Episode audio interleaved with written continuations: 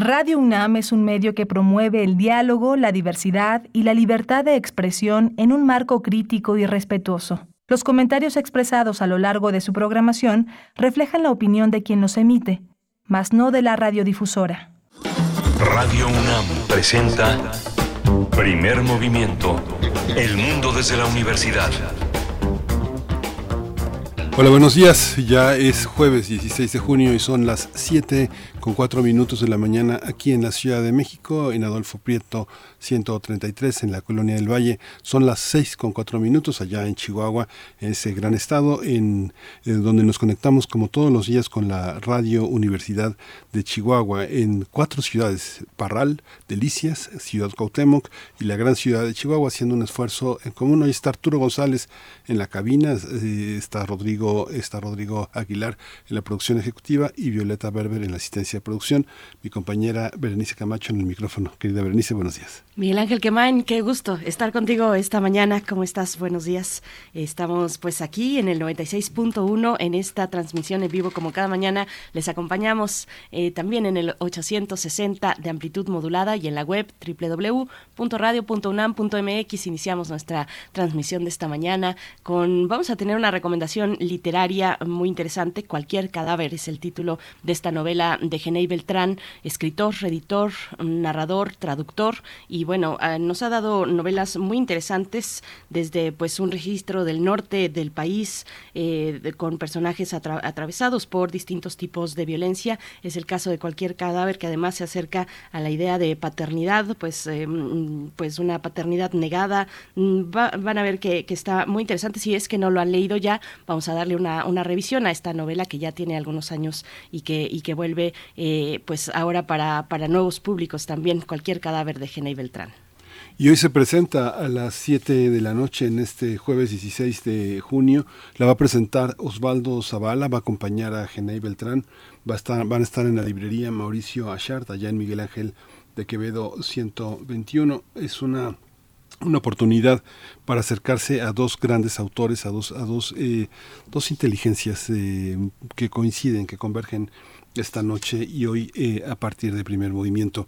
Vamos a tener también el Observatorio Astronómico, el catálogo del telescopio Gaia y la publicación de su tercera remesa de datos con miles de millones de estrellas observadas. Todo esto con la ah, voluntad de comunicar de la doctora Gloria Delgado Inglada, y es astrofísica y comunicadora científica. Y hacia la segunda hora conversaremos con Marcelina Bautista Bautista.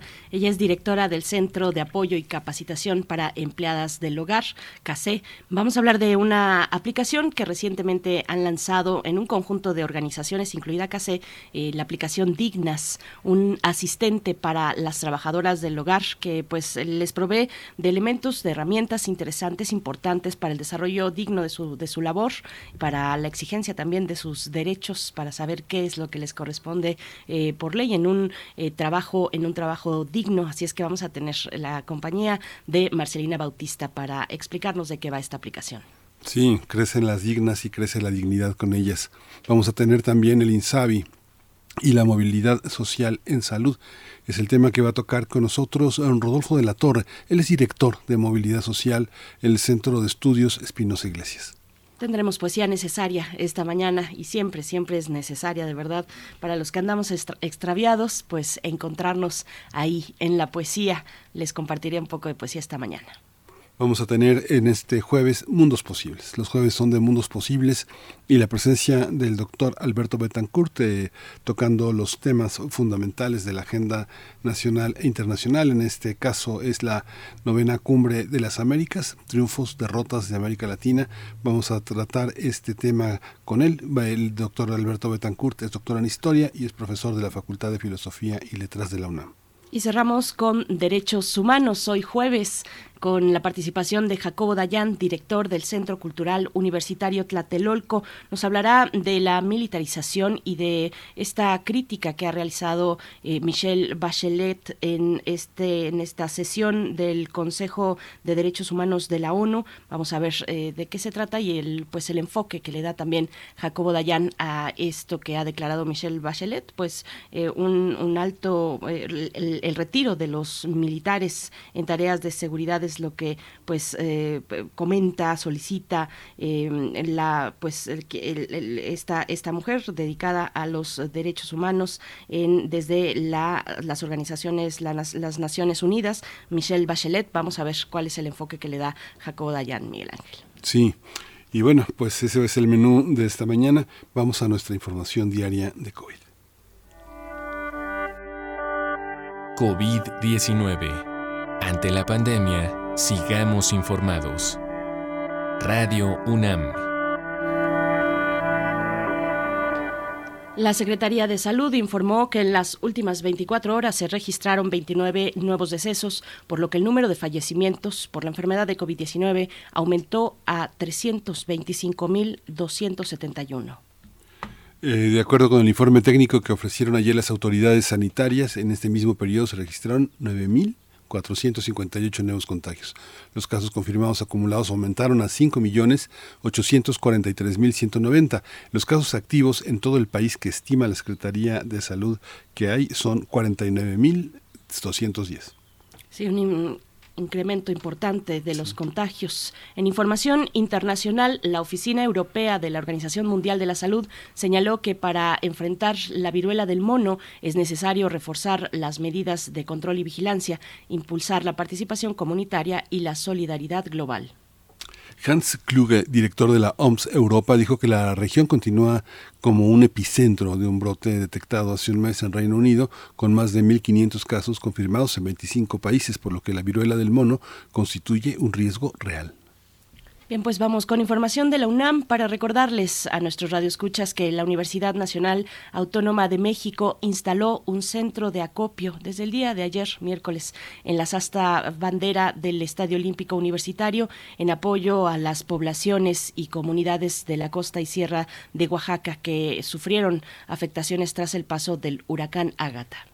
Este centro de acopio va a permanecer abierto hasta el viernes 24 de junio, salvo los días eh, sábado 18 y domingo 19 próximos, en un horario de 8 de la mañana a 7 de la tarde. Se solicitan artículos como agua embotellada, latas de comida vigentes, frijol, arroz, aceite, artículos de baño como papel, jabón, toallas femeninas, pañales, ropa en buen estado, láminas tubulares para la reconstrucción de viviendas, así como cobijas y colchonetas.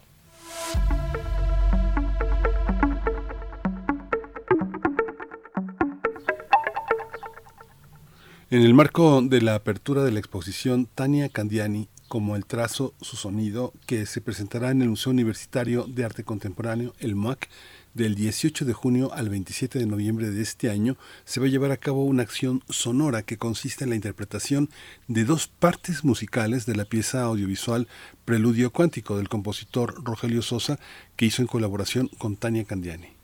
Se trata de una pieza en la que participan alrededor de 30 músicos y que será ejecutada como momento inaugural de la exposición de este sábado 18 de junio a las 13 horas en la explanada de la Espiga del Centro Cultural Universitario eh, en Ciudad Universitaria. La entrada a este evento es libre, no se lo pierdan. Este 18 de junio, este sábado, pues em, me parece que está, está muy interesante, está muy interesante lo que va a pasar ahí en la Espiga, en la explanada de la Espiga del Centro Cultural Universitario nosotros vamos a ir con música. Vamos a iniciar con un poco de música esta mañana de jueves. La propuesta mm, eh, musical es de la producción de primer movimiento Watermelon Man, Harvey Hancock.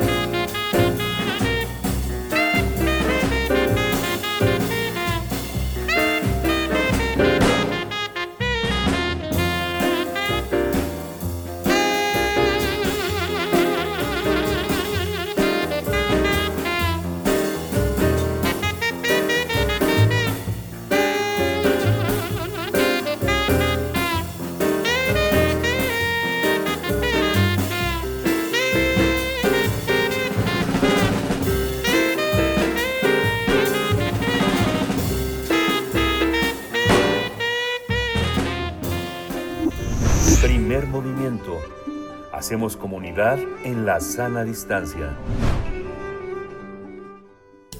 Toma nota y conoce nuestra recomendación literaria. ¿Dónde nacen el mal y la violencia? Esa es una de las preguntas que se hace el protagonista del libro cualquier, del libro Cualquier cadáver. Eh, la obra del escritor Genei Beltrán Félix plantea una historia que se desarrolla en México, donde un famoso político de izquierda es acusado de un delito que le impediría contender en la elección presidencial al del año siguiente. Esta situación genera crispación popular debido a que se presenta un ataque terrorista que destruye a una importante televisora. Frente a los hechos, el protagonista de la obra, Emarby, eh, llega a creer que el país está al borde de una guerra civil. En medio de esta situación, el hombre enfrenta la pérdida de su padre, quien se quitó la vida años atrás, recientemente la de su hermana menor. Pero eso no es todo, la violencia permea y ahora enfrenta el secuestro de su pequeño hijo de siete años. Cualquier cadáver es un ejercicio para un padre que constantemente se enfrenta a la desolación mediante la muerte. Para el autor se trata de un ejercicio que debe procesar un padre en tiempos actuales. Vamos a conversar eh, sobre este libro y está con nosotros eh, Genei Beltrán. Eh, Genei Beltrán es un escritor que eh, hace justamente 20 años inició un periplo extraordinario con una poética, una, una, una ensoñación que va del cuento a la novela y es un gusto presentarlo aquí. Genei Beltrán, buenos días, bienvenido. Hola, ¿qué tal? Muy buenos días, muchísimas gracias por esta invitación. Es un gran gusto estar con ustedes en primer movimiento. Gracias, Gene y Beltrán, bienvenidos. Te saludamos Miguel Ángel Quemain, Berenice Camacho de este lado. Pues em, varias, varias son las cuestiones que nos deja esta novela. Yo empiezo preguntándote si desde el horizonte de la literatura cabe la reflexión de pensar en, en qué tipo de registro o cuál es el tipo de abordaje de la violencia que necesitamos como sociedad, Genei. Eh, pues es una pregunta eh, muy difícil de responder, eh, Berenice, eh, pero lo intentaré eh, básicamente porque es eh, un tema muy urgente que tiene que ver con la presencia de la, las noticias sobre la violencia que ya lleva muchos años dominando a México y que se ha vuelto una gran preocupación para no solo la literatura, en general para el arte en México, también eso en el cine. Eh, alguien ha comentado que así como la Revolución Mexicana fue muy importante en la primera mitad del siglo XX para las letras de México porque estuvo presente eh, directo o indirectamente en muchísimas obras, eh, para el inicio del siglo XXI algo similar está ocurriendo con, con la violencia eh, relacionada con el narcotráfico, con el secuestro, eh, con esa violencia social que se ha eh, vuelto presente de manera desmedida y que eh, pues nos plantea una un interrogante que es de dónde viene esto, cuál es el origen de una violencia tan desatada. en el caso de cualquier cadáver, cuando yo estaba escribiendo esta novela, mi perspectiva era muy fatalista, eh, muy muy desasosegada. Y esto tiene que ver sobre todo con la preocupación por lo recurrente de la violencia, es decir, el hecho de que la impunidad genera más violencia y que hay una franja muy importante de la población que son las víctimas y las eh, personas cercanas a las víctimas que no encuentran una respuesta, que no solo no encuentran justicia porque las instituciones de justicia están colapsadas, son ineficientes, sino que también ah, no hay quien eh, les dé una voz, no hay quien los escuche, no hay quien esté pendiente de eh, procesar y traducir y representar estas eh, estas lógicas, porque mucho de lo que se había estado privilegiando era, en cierta forma, la visión de los verdugos, ¿no? la representación, como las muchas novelas del narco, de los eh, capos, de los sicarios, de los eh, actores. Entonces, para mí la, la cuestión pasa por representar lo que ocurre con las víctimas y sus alrededores. Eh, creo que eso es una deuda, es un trabajo muy importante que permite a nuestra sociedad verse en un espejo para entender cómo la violencia no ocurre una sola vez.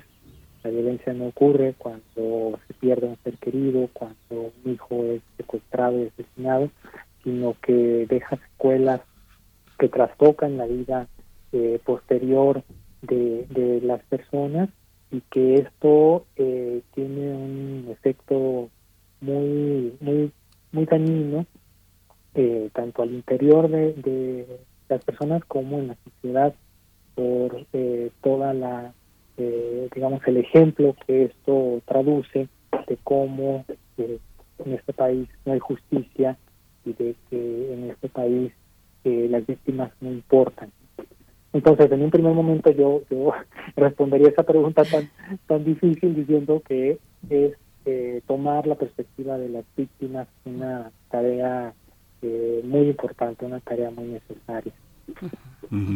Fíjate, Genay, que hay, una, hay un aspecto eh, de, la, de la novela. Alguna vez eh, tuve la oportunidad de eh, preguntarle a Gardea cómo, eh, cómo escribía Jesús Gardea, el escritor de Chihuahua. Ahora estamos conectados con Chihuahua, mucha gente que nos escucha sabe quién es Jesús Gardea.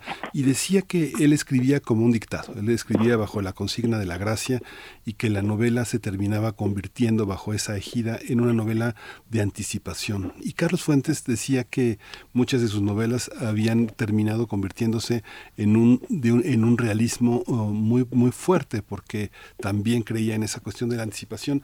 Uno piensa en 2014 y uno piensa que parte de la poética que haces, que has narrado en tus cuentos y ahora en esta, en esta novela de 2014 se anticipa. Es una novela tremendamente actual. Ahora que yo no la leí en su momento, la leí ahora y me parece que si lo hubiera leído antes hubiera habido algunos eh, elementos de escepticismo. Hoy nada, hoy todo lo creemos, ¿no? ¿Qué pasa con eso, Engene? ¿Y cómo, cómo se da en un escritor esa posibilidad de entender el futuro? Eh, esto es, es un aspecto muy importante, eh, Miguel Ángel, porque yo estoy convencido de que la ficción no es únicamente eh, escapismo o entretenimiento, que lo puede ser, y que es muy agradecible que haya esa vena en la escritura de ficción. Creo yo que la ficción es eh, la forma que tenemos de participar en el conocimiento del futuro. Eh, lo que ocurre con los narradores de ficción es que en sus mejores versiones, los escritores que más admiro, eh, tienen una sensibilidad tan porosa, para ver lo que está ocurriendo, no solo en la calle, no solo en, lo que reportan eh, eh, los periódicos, sino en, la sensibilidad de sus eh, vecinos, de las personas con las que se cruzan en la calle o, las personas que con las que están compartiendo la época. Esa capacidad de, de sentir, de de imaginar, de, de, en cierta forma incluir lo que están eh, experimentando otras personas a través del miedo, a través de la paranoia, de la preocupación, de incluso del rencor, del deseo de descansa, eh, del desasosiego, es lo que usualmente nos provoca la proyección de historias, es lo que nos lleva a pensar en qué queremos contar y esas proyecciones, esa auscultación en el alma de los demás es lo que permite traducir eh, eh, aquello que está inconsciente aún en, la época y, en las personas con quienes compartimos el tiempo. Eso es para mí una forma de, adelantarse al futuro. Eh, tiene que ver sobre todo con acercarse desde la sensibilidad a la imaginación. O sea, no es solo preguntarse qué pasaría si llegan los marcianos, ¿no? O sea, cómo eh, pensar en términos eh, eh, muy adelantados a lo nuestro, sino qué es lo que está pasando ahora que nos puede decir mucho sobre lo que pasa en el futuro. Lo que pasa es que no conocemos el futuro básicamente porque pensamos que no ha ocurrido, pero en realidad hay muchas señales que nos indican hacia dónde va nuestra sociedad esa capacidad de conocer el futuro o de, de, que la ficción sea un modo de representar lo posible, eh, lo que puede ocurrir, lo que está en el aire, eh, es algo que en un primer momento puede ser visto como excesivo, como eh, brutal o como algo alejado de lo de lo real. Y en el caso de cualquier cadáver, a, mí me ocurrió que eh, pues sí recibí varios comentarios en su momento de que eh, era eh, una representación excesiva de lo que podía pasar en México y a mí, bueno, en realidad todo esto tuvo dos, dos disparaderos. Uno fue el 2005, cuando ocurrió el episodio del intento de desafuero de, López Obrador en el contexto de la política mexicana y eh, pues se veía todo como los ánimos muy caldeados, había como posiciones extremas y yo con mi paranoia profesional pues la verdad pensaba es que esto se puede eh, eh, eh salir de cauce. La, la, situación es, es, una situación muy preocupante por la imposibilidad de establecer un punto de acuerdo, un lugar de encuentro. Y por otro lado, pues a mí me ocurrió que a partir de que me volví papá y estaba pues en la crianza de mi hija, de cuidado, eh, pues viendo las noticias, eh, una vez eh, me hice la pregunta, ¿no? ¿Qué pasaría? ¿Cómo sentiría yo eh, una noticia de un secuestro que había visto eh, me involucrara a mí directamente y lo más terrible que le puede pasar a un padre o a una madre es que le toquen a los hijos, que pase algo malo a los hijos. Y después si una enfermedad ya es algo muy desasosegante, eh, un episodio de violencia es más terrible. Entonces, pues esa ah, representación en mi cabeza nos llevó a entender que eso le estaba pasando a muchísimas personas.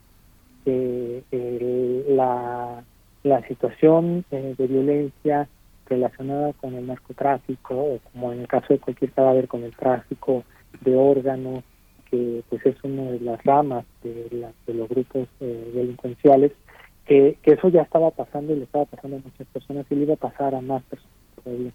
Entonces es mezclar esas dos preocupaciones del plano individual y del plano social es lo que me llevó a escribir eh, cualquier cadáver y era un ejercicio que yo no podía postergar, era algo necesario para mí eh, ahondar en esa en esa gran preocupación, en ese miedo.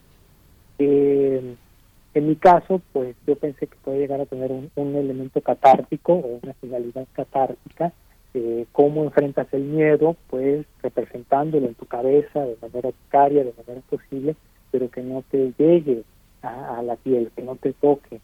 Y eh, en realidad pues no es así, en realidad a mí no, no es que me haya curado de la paranoia escribir esta novela, pero sí me permitió entender o traté de llegar hasta el fondo del cuestionamiento de cómo transforma la vida de una persona un episodio de, la, de violencia que toque a un hijo.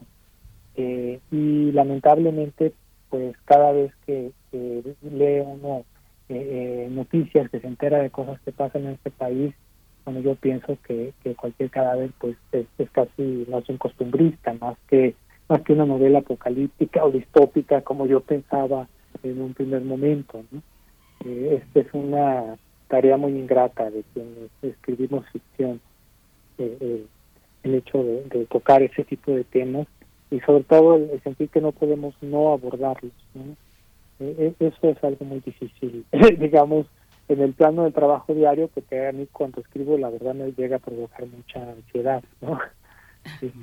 mi situación personal claro, por, eso te preguntaba, pues de ahí viene, de, esas críticas que en su momento recibió la novela, tal vez de una, como dices, representación excesiva, una novela pesimista, incluso también se pudo decir, y, preguntaba de ahí que si cabe, si, si, cabe en la literatura, pues hacerse esas preguntas por eh, sobre cuál es la narrativa que necesita una sociedad que se enfrenta y que vive la violencia exacerbada, que era una violencia yo creo que distinta, no quiere decir que hoy no, que, estemos ya pues plenamente, y lo sabe sabemos, en un, en un ambiente más pacífico, pero sí era una violencia muy particular aquella de los años 2008, 2010, 2014, el año de Ayotzinapa y de muchas otras eh, pues desgracias, ¿no? masacres en nuestro país. Era dantesco aquello que, que estaba ocurriendo.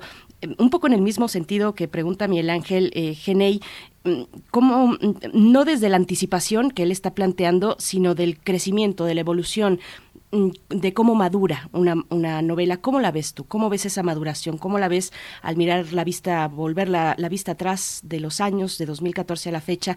¿Cómo ha madurado cualquier cadáver? Este, quizá no, no tengo yo tanta distancia, Berenice, para, para decirlo, por, porque eh, la, la verdad es que uno al escribir un libro cree que ya que se publique eh, baja la cortina y se olvida ese libro y sigue viviendo y se dedica a escribir otras cosas. eh, yo me tardo mucho en mis libros, me, me ocurre que le dedico varios años, eh, cuatro, cinco años, seis años, a, escribir un libro, eh, porque esa maduración va ocurriendo mientras lo escribo.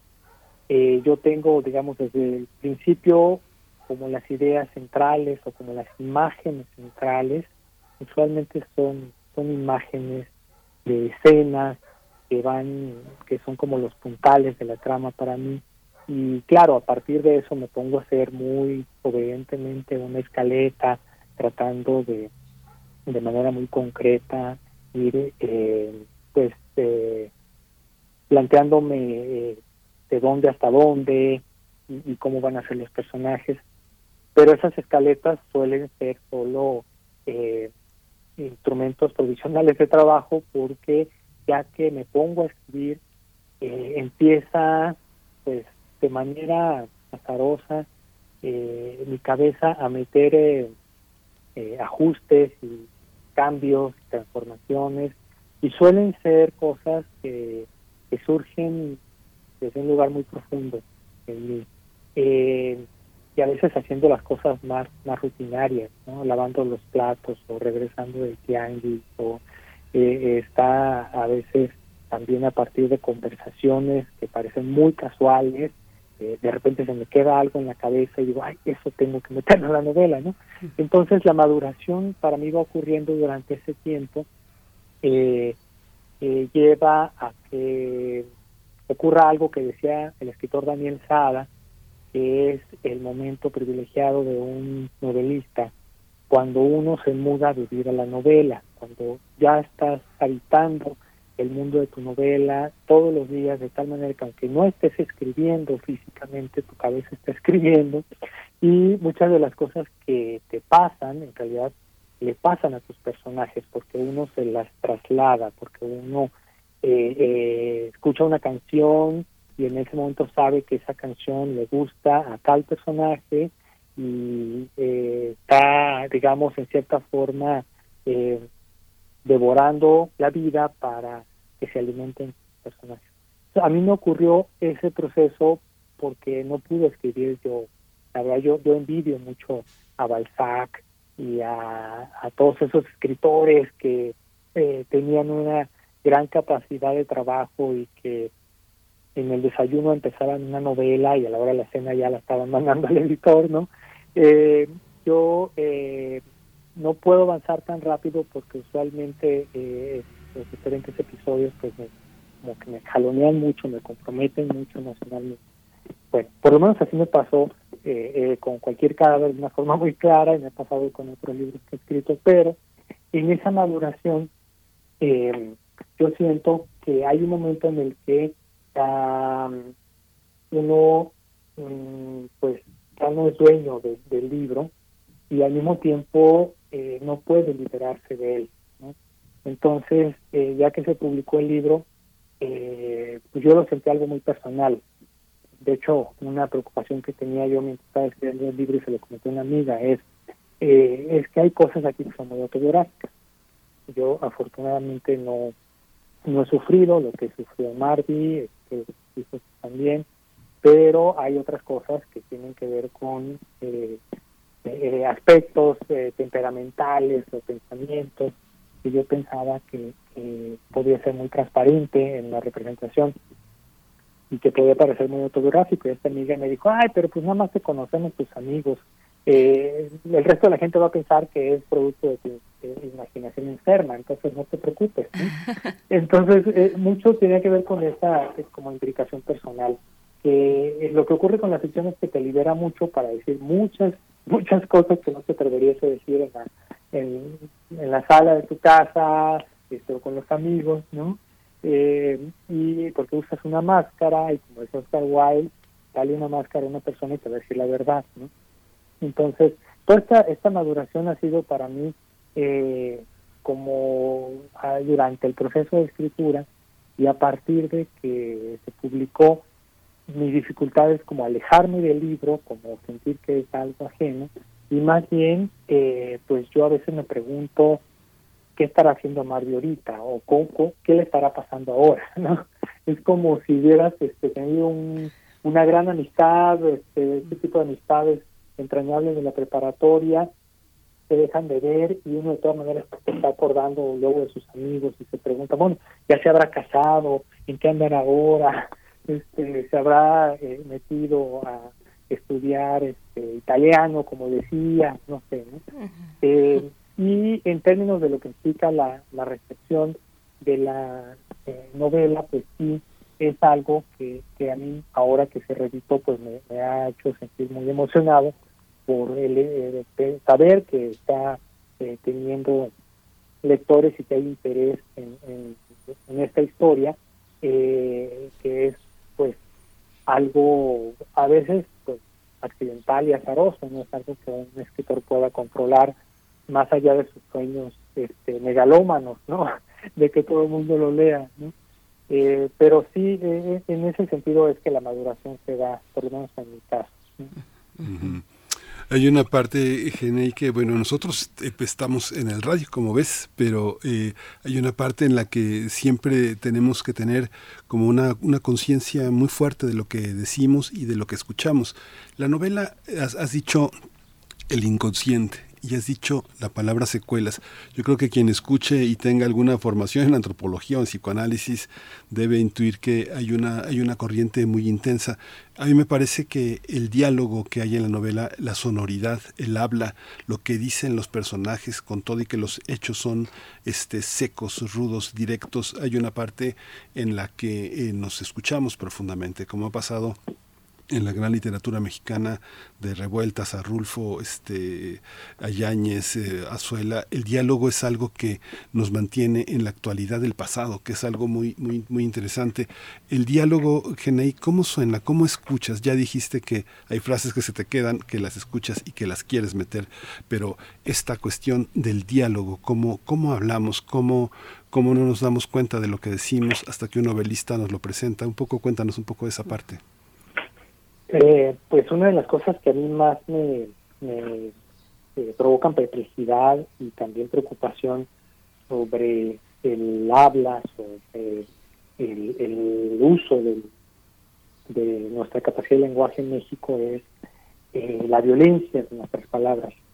y lamentablemente, esa violencia que está en el ambiente, que se registra todos los días, que ya es este, pues no solo manifestación de, de una región, sino de todo el país, eh, está presente en, el habla y los, eh, los más pequeños eh, muchas veces se relacionan con el lenguaje a partir del lenguaje violento que las personas cerca de sí se dirigen. Quizá ahí está el origen del mal y de la violencia, en la palabra. Si alguien eh, expresa a través de la palabra eh, una aspiración violenta, un deseo de venganza, un deseo de, infligir eh, dolor, uno pensaría que nada más está ah, desahogándose, que nada más está amenazando, pero que ahí muere, ¿no? Pero en realidad no es así eh, mucho de lo que ocurre en el mundo real eh, ocurre porque alguien lo imaginó, porque alguien lo formuló en palabras. Y mm, siempre en algún momento llegamos a hablar del holocausto y del nazismo, eh, pero es, es, un ejemplo muy útil para señalar cómo a lo largo eh, eh, del tiempo había una este, ambición muy violenta contra el pueblo judío que se manifestaba en la opinión pública en, las regiones de Europa y que en algún momento esto se, se volvió real. Eso provocó la muerte de 6 millones de personas. Entonces, el, el, el diálogo tiene mucha rigidez, tiene en México eh, una cercanía muy grande con la violencia. A veces no requieres decir groserías, no requieres a insultar a alguien abiertamente. A veces en los diálogos la violencia está como por debajo de las palabras, como eh, lista para emerger en cualquier momento. Y en las palabras, pues, digamos, como luego se dice, ¿no? Que alguien es muy pasivo-agresivo eh, o que alguien utiliza la ironía o el sarcasmo cuando en realidad quiere darte un golpe en la cara. ¿no? Eh, no tengo nada contra la ironía ni contra el sarcasmo, pero sí eh, la vecindad que tiene eh, el diálogo con esos ímpetus de violencia es lo que explica que en muchas ocasiones no sabemos hablar, no sabemos dialogar, que nos colocamos en posiciones irreductibles y si el otro no se somete a lo que nosotros queremos, a lo que nosotros le exigimos, entonces lo deshumanizamos. Eh, lo comparamos con un animal o le, deseamos eh, lo peor, le deseamos la muerte o eh, en cierta forma utilizamos la palabra como un arma arrojadiza. El diálogo entonces no cumple esa función de vincular o de comunicar o de expresar, de reunir en un mismo lugar que es la acepción de las palabras, lo que todos entendemos por silla y lo que todos entendemos por mesa, y es una suerte de violencia enmascarada. Es como el primer vehículo, la primera eh, eh, herramienta que tenemos para eh, humillar al otro, para despojarlo de su dignidad o de su derecho a discrepar. Lamentablemente eso lo estamos viendo mucho y uno con que se meta un rato a las redes sociales, a Twitter, por ejemplo, este luego contiene la lente. ¿Cómo es posible que en menos de 280 caracteres se, ponga tanta violencia, se, se mm, insulte y se degrade al otro? Una persona a la que muy probablemente ni conoces, que, que no es este eh, alguien de quien te, te, realmente tenga seguridad de que de que es tan tan nefasto como dices y cuando no hay ese entendimiento pues fácilmente la violencia se desata. Entonces eh, a mí me interesa mucho el diálogo. Eh, es, es una forma de, de, de mostrar sin explicar de hacer que eh, los lectores escuchen a los personajes sientan que lo están viendo como si fuera el escenario de un teatro y de que ahí está ocurriendo algo, aunque no esté ocurriendo abiertamente eh, un episodio de, violencia, pero las palabras son este, eh, ese muestrario de lo que está por debajo de la piel de los personajes y que no falta mucho para que se actualice y se convierta en, una forma de, de degradar al otro, ¿no?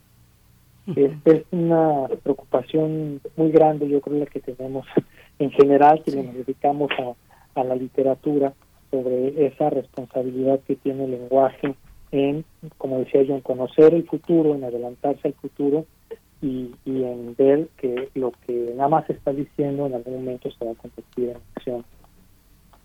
Pues, Gene... mucha violencia ahí. Sí, perdón.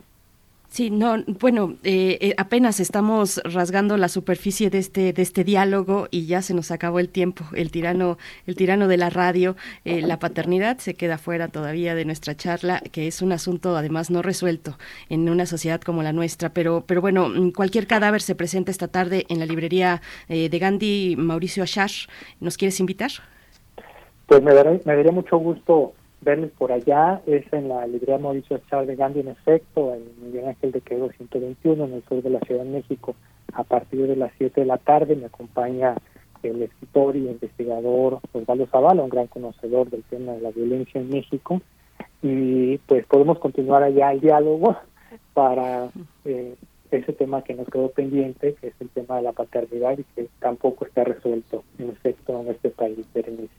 Gracias. Genei Beltrán, pues eh, ahí está la invitación, el encuentro eh, del diálogo. Eh, hablaban en esta cuestión de la anticipación, pues ahí está la poesía, ¿no? La poesía creo que es una escarbadora profesional de lo que todavía no estamos pensando, pero que una vez que lo leemos, pues descubrimos que ahí está también. gracias, gracias, Genei Beltrán. Al contrario, el agradecido soy yo. Muchísimas gracias, Miguel Ángel y Berenice. Muchas gracias a todo el auditorio por su atención. Gracias, Genei. Mucha suerte esta tarde. Muchas gracias. Gracias. Cualquier cadáver. Vamos a ir con música. Vamos a escuchar de Freddy eh, Ubart, eh, dedicado a ti.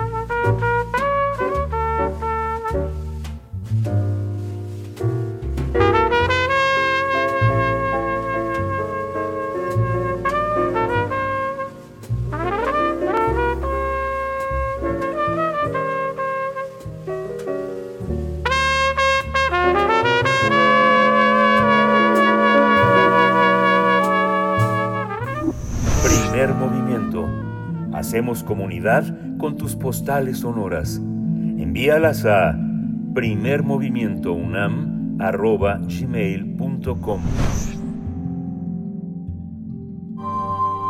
Del brazo de Orión al universo. Observatorio Astronómico.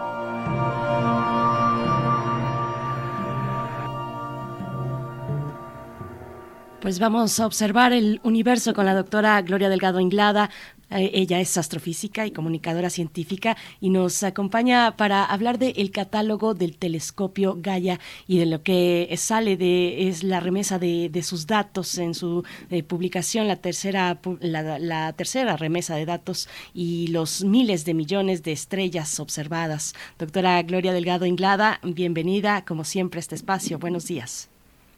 Muy buenos días. Pues sí, apenas hace tres días, el 13 de junio, se liberó esta nueva actualización del catálogo de datos de Gaia, que es un catálogo pues que contiene más objetos, más parámetros y las medidas son todavía más precisas de lo que ya eran en las versiones anteriores.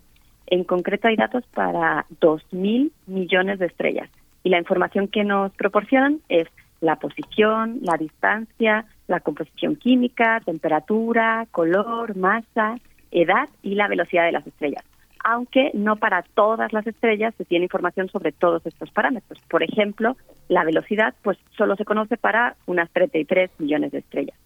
Y mucha de esta información que nos dan procede de datos espectroscópicos, es decir, que la luz que llega de las estrellas al telescopio se descompone en colores y a partir de esos colores y haciendo pues, una serie de cálculos, un análisis, se puede obtener información sobre algunos de los parámetros que mencioné, como por ejemplo la composición física. Además, eh, esto es para, para estrellas que están solas, ¿no? Pero también se han observado sistemas de dos estrellas, sistemas binarios. Y de hecho, gracias a Gaia, se tiene el catálogo más numeroso de estrellas binarias hasta la fecha. Pero no solo eso, también hay información para cientos de objetos del sistema solar como asteroides y lunas y se tiene se ha captado luz de millones de galaxias y cuasares que pues claramente están fuera de, nuestra galaxia. Entonces, el telescopio en realidad ha, dado para muchísimo más de lo que se pensaba inicialmente y solo para recordar las versiones anteriores de este catálogo fueron publicadas la primera en 2016, en septiembre de 2016, la segunda en abril de 2018 y la tercera nos dieron como un anticipo en, en diciembre de 2020 y bueno, ahora ya es la versión tercera final y, y, completa, ¿no?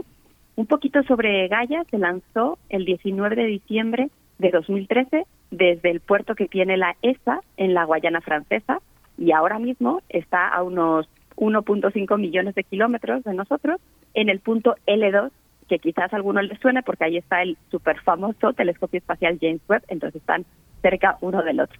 Y, como, como ya saben, pues este es un punto estratégico porque permite que por un lado eh, el telescopio tenga los paneles solares apuntando siempre hacia el sol para recibir energía, pero del otro lado tiene el telescopio o los telescopios apuntando en la dirección opuesta, que es pues el espacio oscuro y profundo donde está recopilando los datos. Los objetivos de, de Gaia, pues eh, lo principal es construir un mapa de la posición y del movimiento de las estrellas con una mejor precisión de la que se tenía hasta el momento. Y para que se hagan una idea, la precisión que consigue Gaia permite o permitiría detectar una moneda de dos pesos que estuviera en la superficie de la Tierra, de la Luna, perdón, vista desde la Tierra. Para que todas estas medidas sean muy precisas, se necesita saber en cada instante dónde está el, el satélite, el telescopio Gaia, ¿no? Entonces, hay varios telescopios que están en la Tierra y que lo observan durante diferentes momentos cada día para determinar todo el tiempo su posición y así poder tener precisión en las medidas que se obtienen. Lo que usa Gaia para obtener las distancias se llama el método de paralaje, que es observar un objeto desde dos posiciones distintas. Esto, si ponemos nuestro pulgar delante de los ojos y cerramos uno y después el otro, vemos que hay como un, un pequeño desplazamiento, una pequeña diferencia. Pues eso, llevado al espacio, es lo que mide el telescopio y esa diferencia nos permite calcular la distancia a la que están las diferentes estrellas de nosotros. Entonces, todas estas medidas lo que van a permitir es entender mejor nuestra galaxia, tanto su estructura como cómo se formó y cómo ha ido evolucionando en el, en el tiempo. Porque hay muchas cosas que en realidad todavía no conocemos bien. Por ejemplo, si todas las estrellas que están en la galaxia se formaron en la propia galaxia o venían de otras galaxias y luego hubo en algún momento en el pasado una captura por parte de, nuestra galaxia, ¿no? Todos estos eventos dejan marcas, ¿no? En, la química y en el movimiento de las estrellas que, Gaia puede medir y entonces nos pueden dar pistas sobre esta historia de, nuestra galaxia. Porque curiosamente conocemos muy bien algunos detalles del universo a gran escala, por ejemplo, que sucedió poco después del Big Bang, o hemos visto galaxias que están muy lejos, estrellas que están muy lejos, pero luego de nuestro propio, de nuestro propio hogar, de nuestra galaxia, pues es una desconocida en, muchos sentidos, entonces Gaia está aquí un poco para intentar cambiar esto.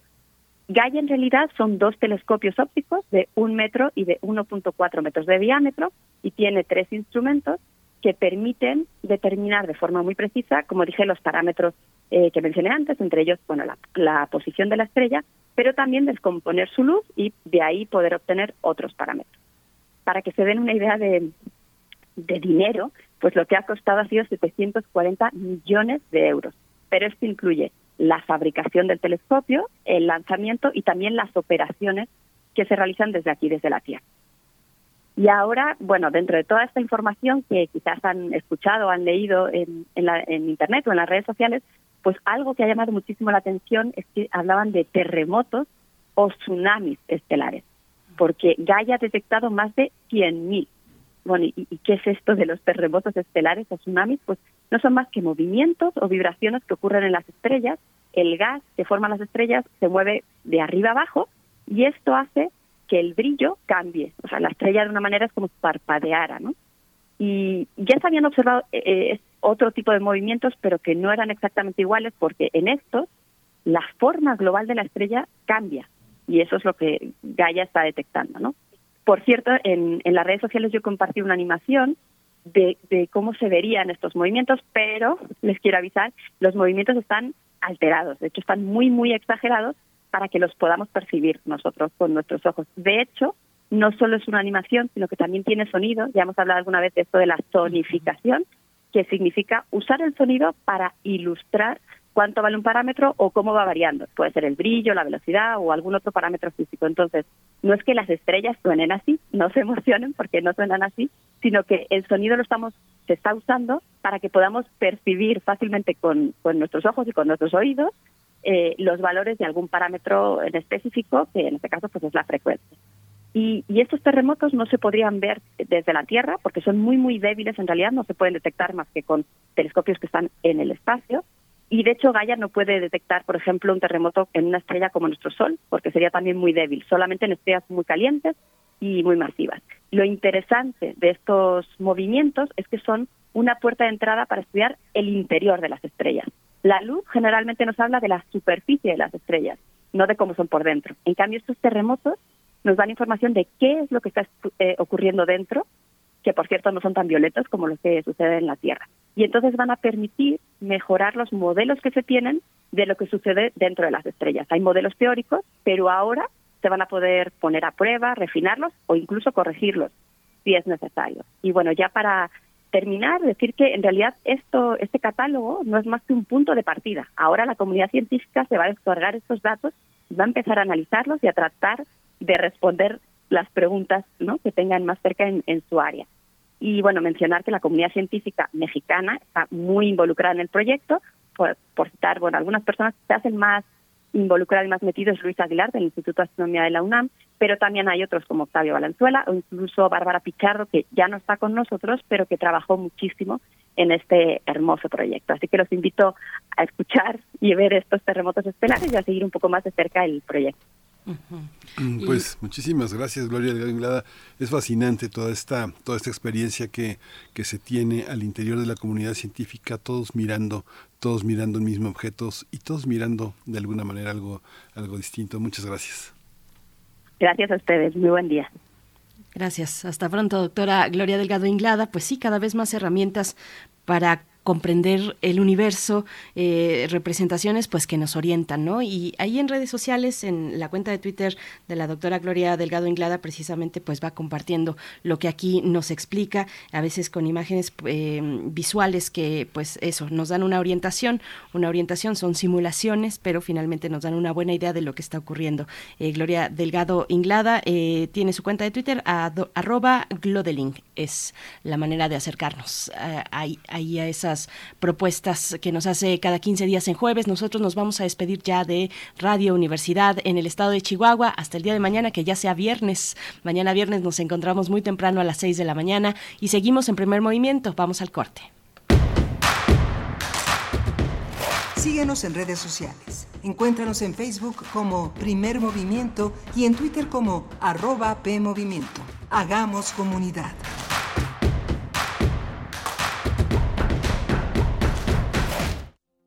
Para que vean los problemas tan brutales que tenemos que enfrentar en las ciencias de la vida cuando no podemos definir nuestro tema de estudio.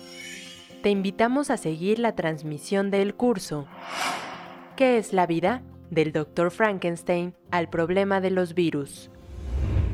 Un tema que toca el arte, la literatura, la filosofía, el derecho que impartirá Antonio Lascano los miércoles 18 y 25 de mayo y 1 y 8 de junio a las 17.30 horas, a través del canal de YouTube de culturaendirecto.unam.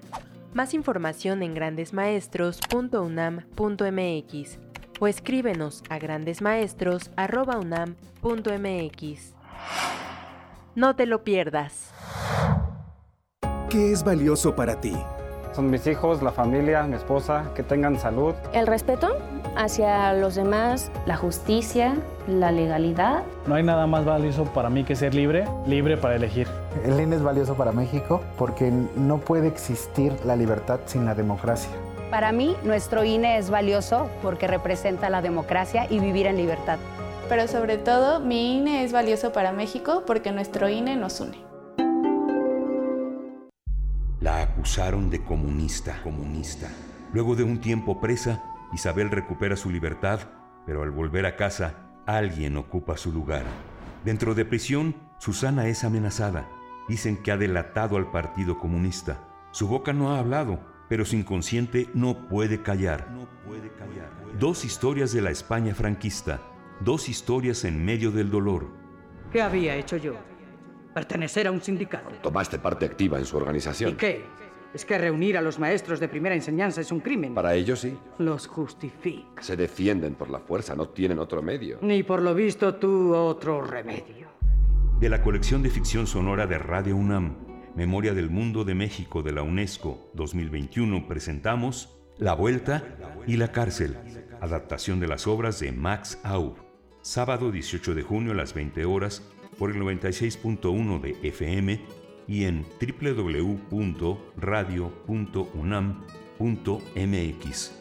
Radio UNAM, experiencia sonora.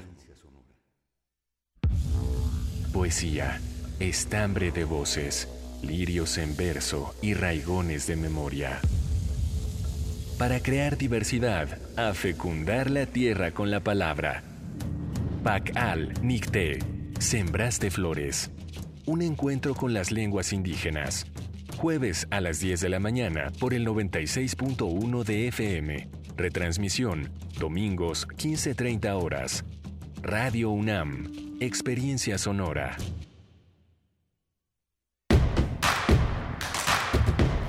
Queremos escucharte.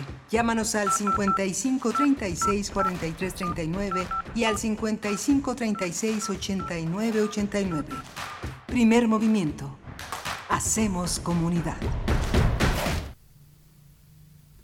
Aquí estamos, ya son las 8 de la mañana con 3 minutos en este jueves 16 de junio de 2022. Iniciamos una segunda hora de transmisión en esta mañana en vivo a través del 96.1 en la frecuencia modulada y el 860 de AM. Tenemos pues todavía varios contenidos por delante. Les agradecemos pues esta permanencia en Radio Universidad desde muy temprano. Estamos desde las 7 con ustedes y ahora nos enlazamos con Radio Nicolaita durante esta hora en el 104.3 de la frecuencia modulada. Un saludo a la cabina de Radio Nicolaita. De este lado, en Ciudad de México, en Radio UNAM, se encuentra eh, Arturo González en los controles técnicos, Rodrigo Aguilar en la producción ejecutiva, está Tamara Quirós en las redes sociales y Miguel Ángel Quemain en la voz, en los micrófonos de primer movimiento.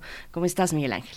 Hola Berenice, muchas gracias a todos los que nos siguen desde muy temprano, desde este acompañamiento que tenemos eh, en Chihuahua también en esta en esta vinculación que hacemos con las radios universitarias. En este momento estamos eh, en Morelia, en la radio Nicolaita, que es también otro esfuerzo muy interesante. Tuvimos una, una mañana muy muy interesante con la voz de del novelista, eh, del narrador eh, Beltrán, que eh, yo le comentaba a Genei que era eh, me hubiera yo no la leí en 2014 la leí hasta ahora pero a veces cuando uno relee los libros uno descubre cómo ha cambiado el contexto en el que están inscritos y el uno mismo, ¿no? Uno mismo este de pronto no cree que eh, algo pueda pasar y de pronto a la vuelta de los años está uno en medio en medio está uno adentro, no en medio, sino está uno adentro de la novela que está uno leyendo, es algo muy interesante. ¿no? Sí, sí, por supuesto.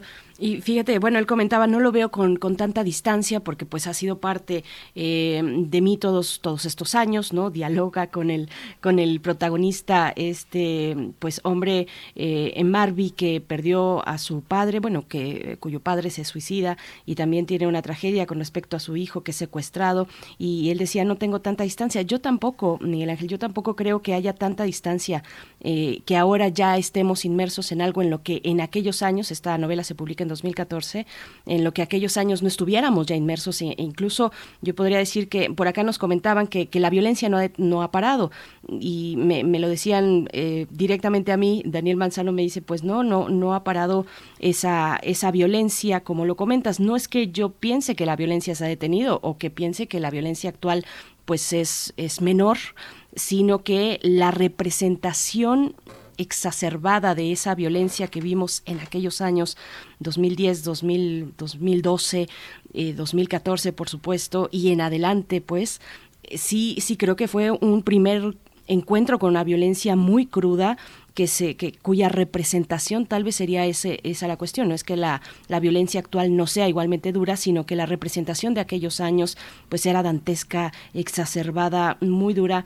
Y, y bueno, sí, yo también creo que me hizo reflexionar mucho lo que Genei comentaba, no hay tanta distancia, no encuentro tanta distancia con ese pasado reciente a lo que a lo que podemos sentir y vivir ahora. Finalmente le está hablando de las víctimas, ¿no? Sus personajes son víctimas y ahora desafortunadamente pues tenemos ahí a grupos de buscadoras y buscadores, ¿no? De familiares que están buscando eh, que ya son un sujeto social, son un sujeto político también, político en términos eh, no digamos partidistas, ¿no? Sino en una visión más amplia de lo político, de una participación activa en un debate público eh, y, y están ahí eh, no estamos en, en otro horizonte, no, para nada, no estamos en un registro distinto, creo, de la violencia, desafortunadamente lo vemos en Chiapas, ¿no? que es lamentable lo que está ocurriendo por allá. Sí, sí, es muy interesante lo que, lo que comentas, Bernice, porque también y bueno, yo creo que tú lo has vivido, lo has vivido y tampoco tú eres una mujer joven y hay una distancia frente a lo que yo creo que viviste en la Facultad de Ciencias Políticas y Sociales y lo que vives ahora como periodista, como conductora, como parte de un universo de periodistas que piensa la justicia, que es algo que ha cambiado profundamente y que ya no se refiere solo a los hechos, ¿no? Ya la, novela policíaca, la novela del narco, no es una novela de hechos y de sangre, sino que en el caso de Genei, y que no es, no es raro que la presente Osvaldo Zavala, hay una profundización en lo que significa ser hombre, ser padre, ser pareja, ser hijo, ser hermano. Hay matices, ¿no? Como lo que veíamos en los 80, Berenice, que consideraban literatura de mujeres porque la novela describía unas mujeres oprimidas que iban al mandado. Ahora no, es una interioridad compleja, profunda donde hay una riqueza en la relación con la madre, con las hermanas, con la pareja, con el trabajo, con la justicia, la complejidad del personaje eh, mujer se ha enriquecido con eh, visibilizando muchos matices, no nada más describiendo mandatos de género, mandatos eh, patriarcales, sino que hay una hay un sujeto detrás con nombre y apellido que a través de la literatura podemos conocer e identificarnos con ella, seamos hombres o mujeres o lo que o lo que o, lo o con lo que nos identifiquemos, ¿no? Sí, por supuesto. Yo tengo muy presente aquellos años eh, donde estaba, por ejemplo, entre 2010 y 2012, eh, yo daba clases, era profesora en preparatoria en el último año, para chicos de último año, y tengo muy presente, pues, desde ese lugar, la violencia, porque era, implicaba para mí un acompañamiento con estos jóvenes eh, a través de las clases, ¿no? Que me tocaban a mí, que eran clases de ciencias sociales, de problemas de México, en fin, y desde ahí, pues, fue muy difícil, estaba yo muy pendiente, como todos lo estábamos en esta sociedad, de aquellas muestras de violencia tan, tan cruel, tan cruenta, tan exacerbada. Desde ahí era un explicar en colectivo, no solamente de, como profesora, sino en colectivo ir asimilando lo que estábamos viendo con esa pues terrible violencia que repito, no es que piense yo que se ha acabado, pues quién puede pensar que, la violencia se ha acabado en este país, ¿no? Solo hay que abrir cualquier, cualquier diario, cualquier portal de noticias y ahí está lo que, lo que está ocurriendo ahora pues en Chiapas, pero pues la próxima semana en cualquier otro lugar del país. Bueno, en esas, en esas estamos y me parece que pues sí es, es muy interesante acercarse con esa eh, entre comillas distancia a esta novela de Genei Beltrán, cualquier cadáver que va a tener eh, una presentación en esta, en esta tarde en la librería de Coyoacán de Gandhi, Marisa Shar, ahí a las, cinco, a las 7, a las 7, 19 horas, por ahí nos podemos congregar, Miguel Ángel. Sí, pues eh, si no hay algo más, vamos a nuestra nota del día. Vamos para allá. Primer movimiento. Hacemos comunidad con tus postales sonoras. Envíalas a primermovimientounam.gmail.com Nota del día. Hace más de dos años, el Instituto de Salud para el Bienestar, el conocido como el INSABI, sustituyó al Seguro Popular, ya que el presidente López Obrador buscaba que todos los mexicanos tuvieran acceso a la salud. Así es, sin, embargo, un reciente análisis del Centro de Estudios Espinosa Iglesias sostiene que la meta no se ha logrado. Por el contrario, existen graves retrocesos en materia de salud, al grado de que se ha reducido tres años nuestra esperanza de vida. El estudio revela que la reducción en los recursos dedicados a las personas sin seguridad social significó un marcado aumento en quienes no cuentan con servicios de salud en el país. Por ejemplo, mientras en 2018 se calculaba que 21.2 millones de personas no gozaban de acceso a ningún tipo de servicio de salud, para inicios de 2020 esta cifra ya había aumentado a 27.1 millones, fecha en la que ni siquiera estaba declarada, la pandemia por COVID-19. Por tanto, en el tercer trimestre de este año superó los 35.7 millones. Otro dato que enciende la alarma es que no solo se perdió la movilidad social en salud de una generación a otra, sino que esta se, tomó, se tornó negativa. Ahora la esperanza de vida de los padres resultó ser mayor que la de los hijos. Por ejemplo, los padres nacidos en 1995 tuvieron un entorno, eh, un entorno donde la esperanza de vida al nacer era de 72.6 años y sus hijos nacidos a inicios de 2019 tendrían una de 75 años. Esto representa un aumento de 2.4 años de vida respecto a la de sus padres. Pero estudios recientes sitúan la pérdida de esperanza de vida en México durante 2020 en alrededor de tres años, es decir, la esperanza de vida al nacer retrocedió a los niveles de 1993. Vamos a analizar aquí la transición del Seguro Popular a INSABI. Nos acompaña Rodolfo de la Torre, director de Movilidad Social del Centro de Estudios Espinosa Iglesias. Eh, Rodolfo de la Torre, bienvenido. Muchas gracias por estar aquí en Primer Movimiento.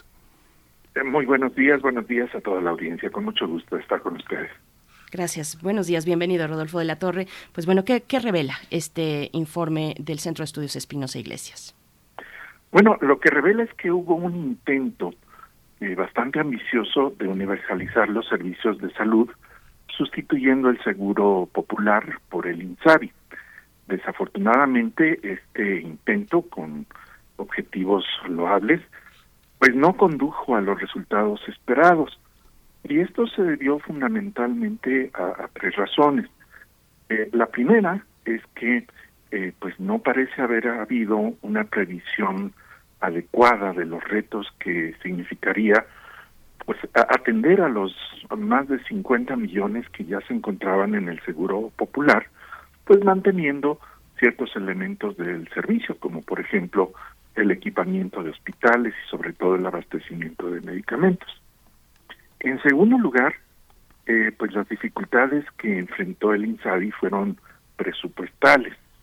Eh, no se le proporcionaron los elementos eh, suficientes para que pudiera, pues ya no digamos atender a, los eh, que anteriormente se encontraban en el Seguro Popular, sino incorporar a los más de 20 millones que todavía no contaban con servicios de salud en 2019.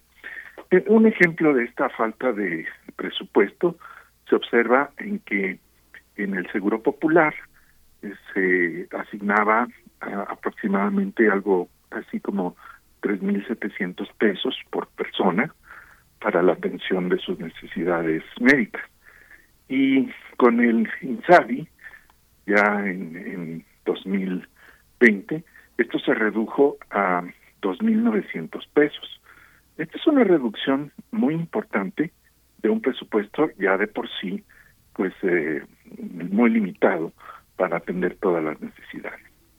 Y finalmente, pues creo que en el INSABI no hubo la capacidad de gestión para operar pues eh, todos los servicios de salud que eh, pues se requerían dado que eh, pues eh, el INSABI tenía que coordinar no solamente a algunas unidades médicas del gobierno federal sino también de las entidades federativas y, esto se le dificultó notablemente porque no todos los que podían eh, adherirse al INSABI lo hicieron, hubo muchas dudas al respecto, y los que se adhirieron, pues no contaron con justamente esa coordinación para eh, que pudiera eh, prevalecer un servicio de salud adecuado. Esto se observa con el reconocimiento de que el INSABI ya no va a ser el que coordine eh, el subsistema de salud dedicado a los que no tienen seguridad social por su trabajo, sino que ahora será el Bienestar. Este cambio de eh, coordinador, pues es un reconocimiento de que el anterior no dio los resultados esperados. No se puede pensar en que es eh, más bien una, una, especie de transición, digamos que la, la, declaración de que el IMSS ya estaba dando sus últimos estertores con el gobierno eh, de este de Cedillo y luego con Fox fue una, una un maltrato y una una este una corrupción enorme alrededor del IMSS se, se creó una especie de tensión entre los eh, trabajadores, los médicos, eh, toda la parte administrativa y los usuarios. Hay una parte que eh, entrar al IMSS era como, como subirse a un pecero a toda velocidad, ¿no? Era, pero ese descrédito estaba enfocado a, a, vender el sistema de salud, ¿no? A privatizar el sistema de salud. Mientras más desgraciado era el IMSS, más, más progreso estaban en los hospitales privados, ¿no? Más, eh, más eh, trabajo, más pacientes, más eh, los, los seguros de gastos médicos en todos los gobiernos eran la, eran la panacea para, para sobrevivir. ¿Cómo ve usted esa parte, doctor?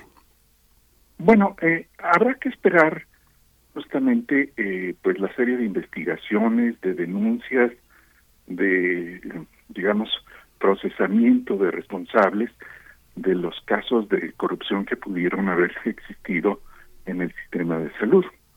Aún no tenemos, pues digamos, eh, esta serie de, de, expedientes, de acusaciones que pudieran darnos una idea de lo que se encontró anteriormente.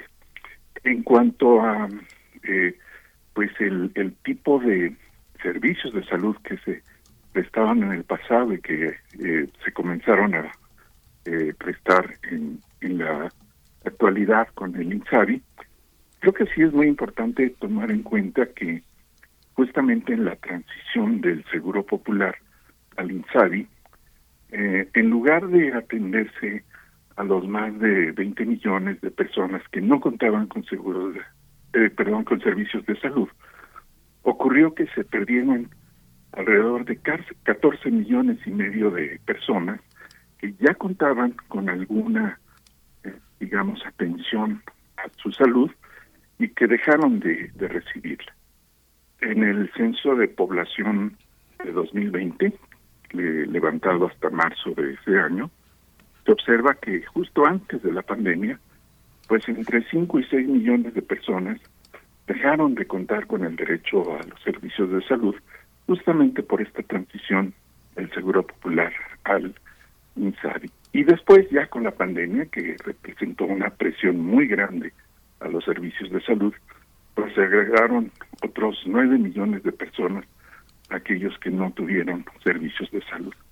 Entonces ahí sí, con esa pérdida tan grande de atención a las personas que, que no cuentan con servicios de salud, pues es muy factible que haya prevalecido, que haya crecido la atención privada a, las personas, justamente con pues una serie de establecimientos, los médicos de farmacia, que pues ah, tendrían que haber absorbido lo que eh, el gobierno no pudo atender, pues por los problemas presupuestales de coordinación y de gestión que mencioné. Eh, Rodolfo de la Torre, ¿y qué, qué ha pasado a partir de ese, pues, cómo decirle, traspaso tal vez al IMSS Bienestar? Eh, un, anuncio, bueno, que, que, ya lo ha mencionado usted, un anuncio que se dio, que ya lleva un año, un año y meses en realidad, en febrero de 2021. ¿Qué ha pasado a partir de ese momento? Bueno, eh, el, el IMSS Bienestar, que son la serie de servicios médicos que presta el IMSS a personas no afiliadas y que se encuentran en zonas marginadas, tiene una larga historia, ha, sido pues uno de los pilares para la atención de la salud de las personas más pobres desde décadas atrás, desde que era el IMSS Coplamar eh, y eh, se convirtió después en, otras encarnaciones, pero fundamentalmente con la dirección del IMSS. Eh, el IMSS iba a ser, el IMSS Bienestar va a ser un ente coordinado por el INSABI, pero eh, pues ahora se convierte en el coordinador.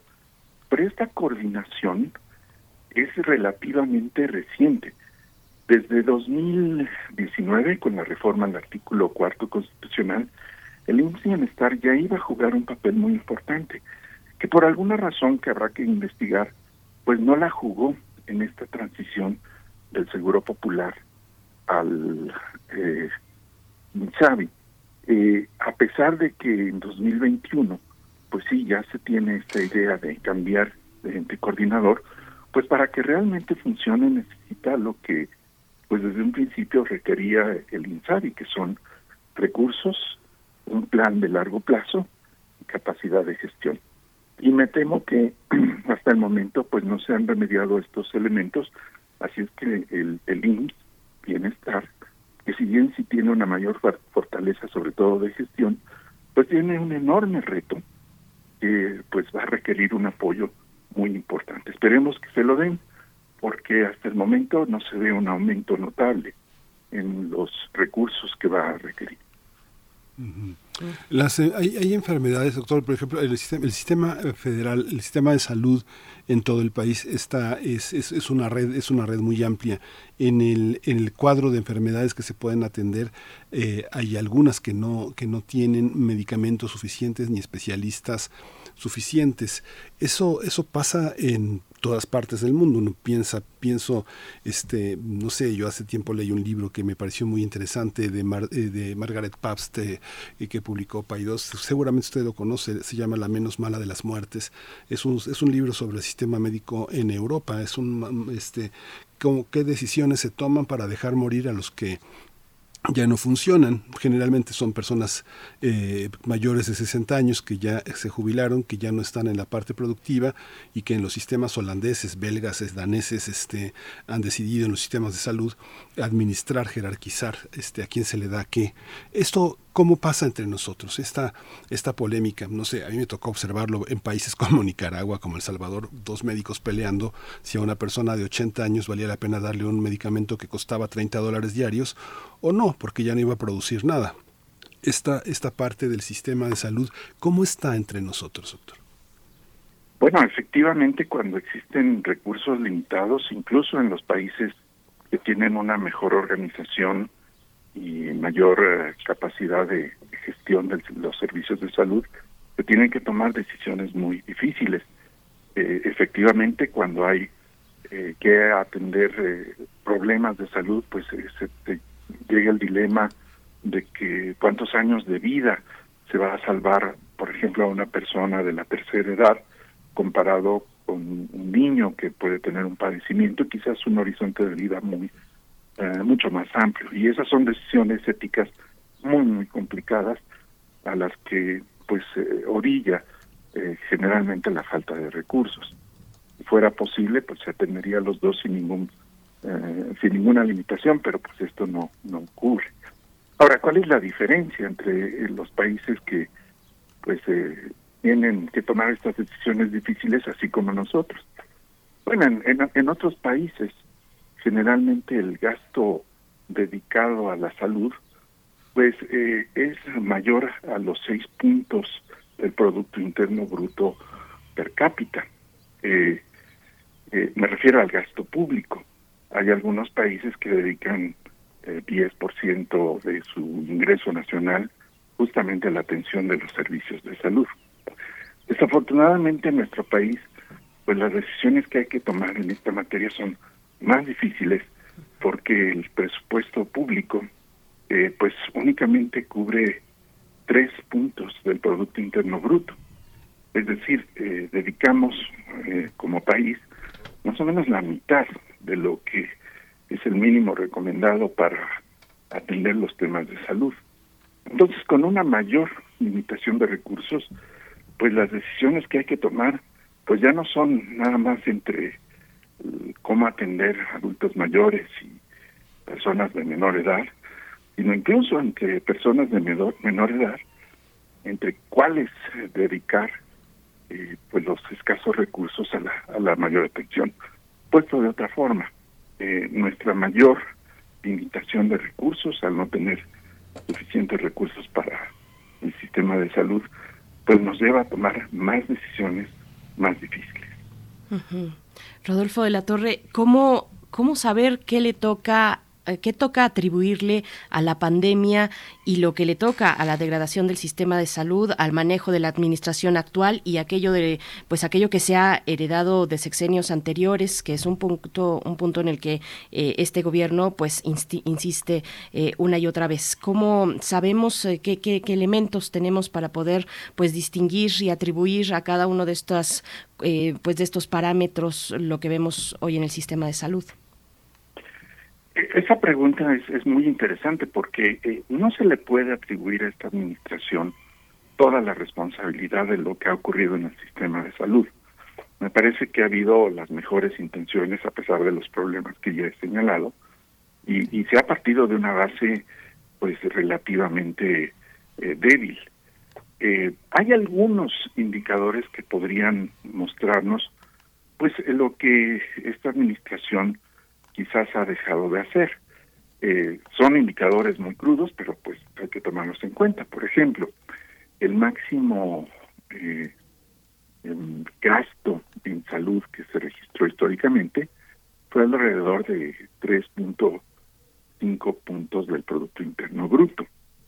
En esta administración, pues estamos cerca del 3, de 3 puntos del Producto Interno Bruto, eh, lo cual significa que pues sí ha habido una reducción, por lo menos en 2019 y parte de 2020, del presupuesto en salud.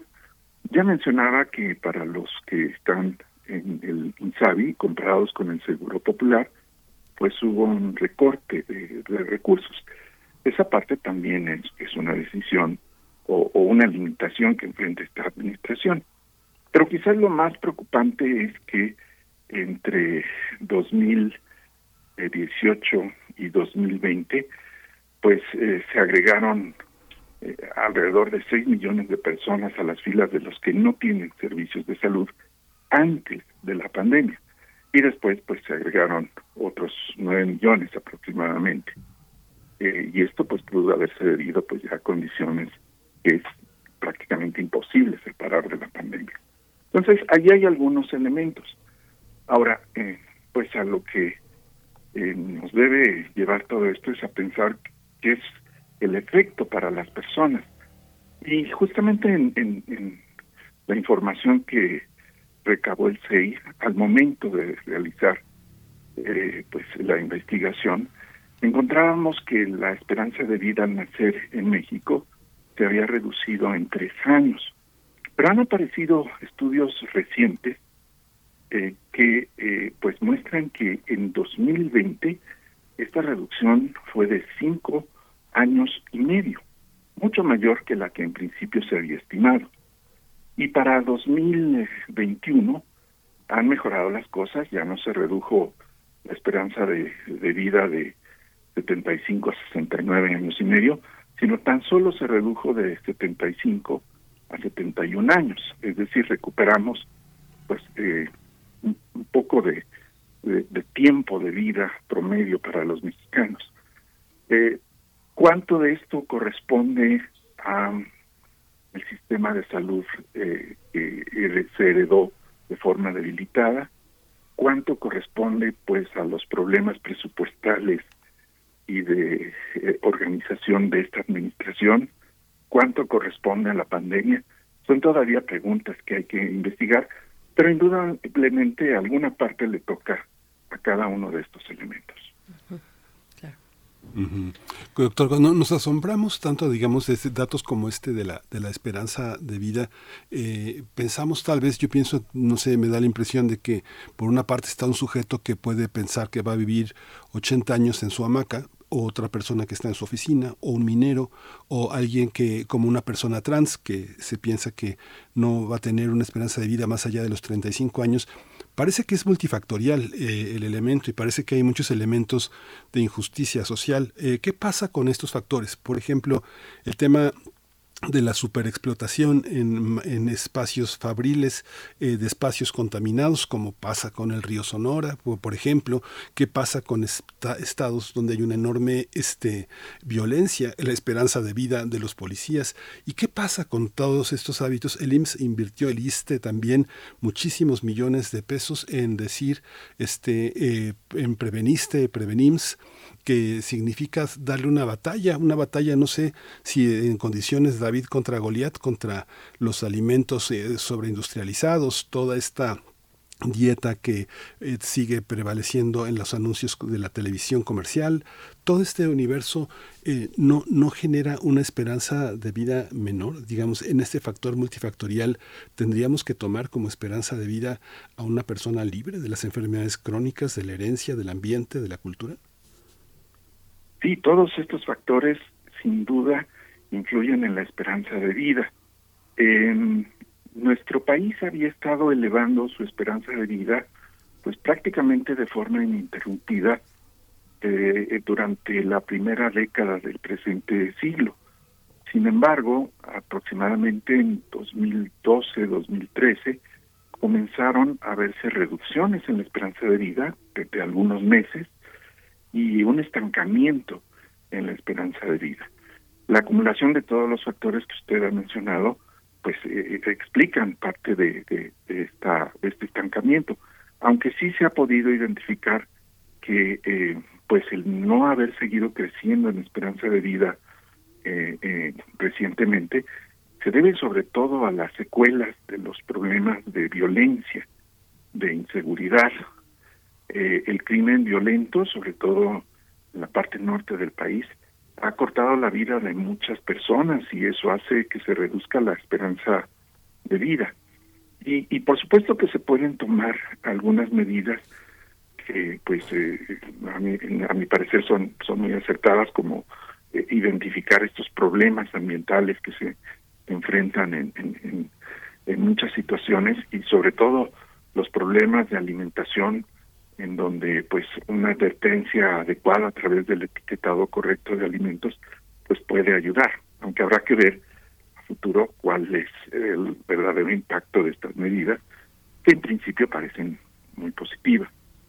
Ahora, en el caso de, de lo que hemos enfrentado del eh, eh, COVID-19, ha habido otro estudio reciente en donde solamente las personas que fueron diagnosticadas con COVID y que fallecieron, pues eh, se encuentra que en promedio este, estos fallecimientos representaron que se perdieran 20 años de vida. Es decir, los que fallecieron en promedio podrían haber vivido 20 años más.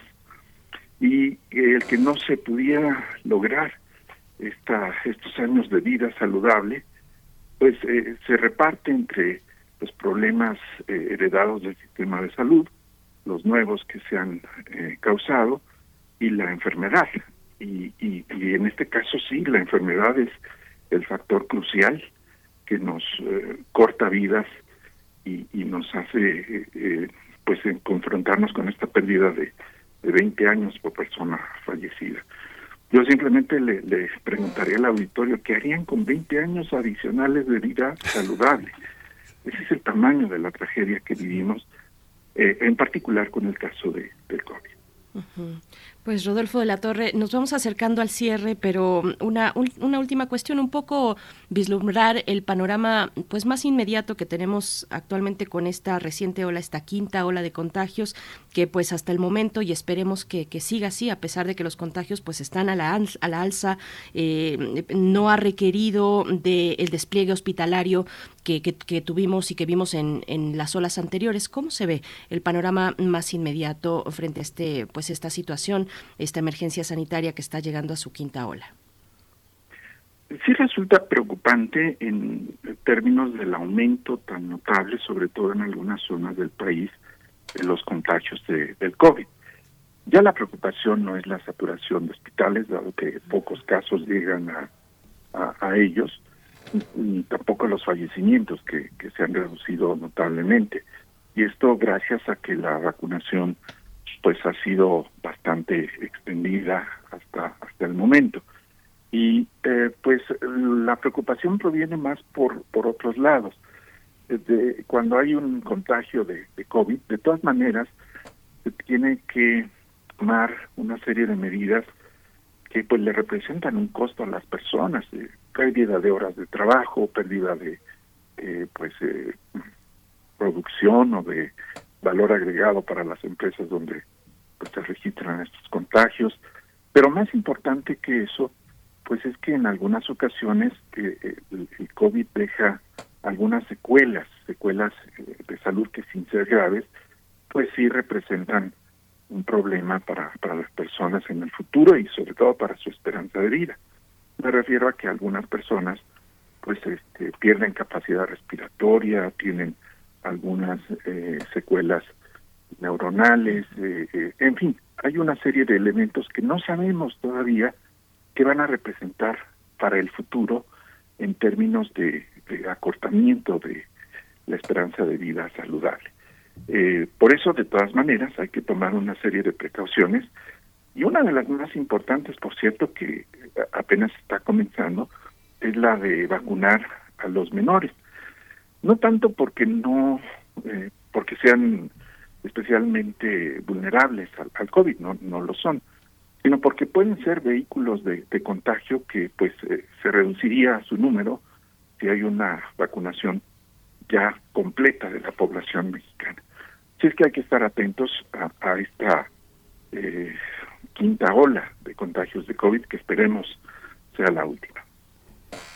Pues muchísimas, muchísimas gracias por toda esta por toda esta información, por toda esta, por compartir eh, siempre los estudios del Centro Espinosa Iglesias, que siempre son otro punto de vista, son otra, otra, otra manera de, de relacionar los datos. Siempre es muy importante contar con ese valioso punto de vista. Doctora Torre, muchas gracias por su presencia hoy en primer movimiento. Un gusto estar con ustedes. Hasta pronto. Eh, Rodolfo de la Torre, pueden encontrar este reporte del Centro de Estudios Espinosa Iglesias en su página, en su sitio electrónico ci.org.mx, el INSABI y la movilidad social en salud. Nosotros vamos a hacer una pausa musical a cargo de Chick Corea. Crystal Silence es la canción.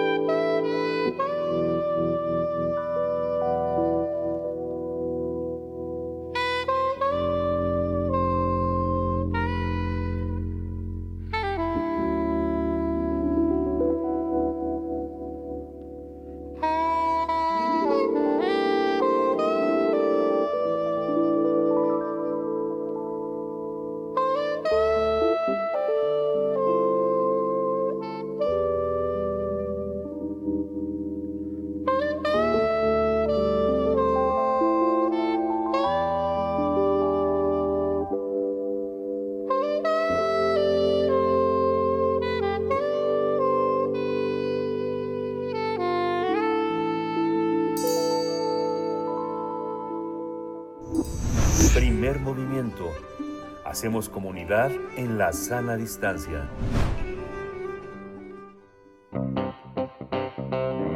Nota Nacional. Con el objetivo de que las personas trabajadoras del hogar en México cuenten con herramientas para defender sus derechos laborales, el Centro Nacional para la Capacitación Profesional y Liderazgo de las Empleadas del Hogar desarrolló una aplicación móvil, Dignas. La app disponible para móviles fue desarrollada para que las y los trabajadores del hogar conozcan y exijan sus derechos laborales de manera integral. De forma fácil y dinámica cuenta con una calculadora que permite obtener los días de vacaciones, aguinaldo, prima vacacional e indemnizaciones en caso de despido injustificado. Se trata de un asistente virtual que también ayuda a resolver dudas sobre sus derechos laborales que van desde el contrato hasta la afiliación al seguro social. Dignas puede ser descargada en los celulares de forma gratuita y se encuentra disponible en la Play Store. Se estima que en nuestro país más de 2.3 millones de personas se desempeñan como empleados del hogar. En 2018 apenas se inició el reconocimiento de sus derechos laborales. Vamos a conversar sobre esta aplicación, sus alcances, eh, su sentido y su simbolismo con Marcelina Bautista. Eh, ella es directora del Centro de Apoyo y Capacitación para Empleadas del Hogar y ha estado desde el principio aquí. Marcelina, eh, en primer movimiento, bienvenida a tu casa, Radio NAM. Marcelina Bautista Bautista. Hola, buenos días. Buenos días, Marcelina. Te saludamos, Miguel Ángel Quemani y Berenice Camacho. Pues cuéntanos sobre esta herramienta que se ha desarrollado para tener a la mano, así de manera tan cercana, pues eh, saber cuáles son las condiciones dignas, qué exigir, eh, cómo, eh, en, qué, en qué consiste. Cuéntanos un poquito de la aplicación. Sí, Dignas es una una aplicación para teléfonos Android con sistema Android eh, pronto también vamos a contar con esta información en nuestra página de en nuestra página. Eh, pues buscamos que a través de la tecnología también las trabajadoras del hogar cuenten con sus derechos eh, sepan calcular sobre todo sus prestaciones. Y ahora la, la aplicación Dignas contiene cuatro calculadoras muy específicas en los derechos que se calculan por ejemplo, el aguinaldo, las vacaciones con prima vacacional, finiquito y liquidaciones. Así que pues está ahí, buscamos que las trabajadoras sea como también esta este aplicativo eh, como de primera mano, ¿no? Estaremos ahí también asesorando en muchas otras cosas que padecen las trabajadoras del hogar en el trabajo. Así que buscamos también que eh, las personas empleadoras puedan tener acceso a esa información que también contiene eh, eh, una biblioteca de información actualizada de las leyes, por ejemplo, el capítulo 13 específicamente en referencia al trabajo del hogar y trabajadoras del hogar eh, el convenio 189 y lo, lo, lo novedoso también de la aplicación es que tiene una interfaz para que accedan a la información eh, para la inscripción al seguro social. Entonces, eh, quien navega en Dignas puede también acceder al link para eh, toda esta información que se necesita saber para el seguro social de las trabajadoras.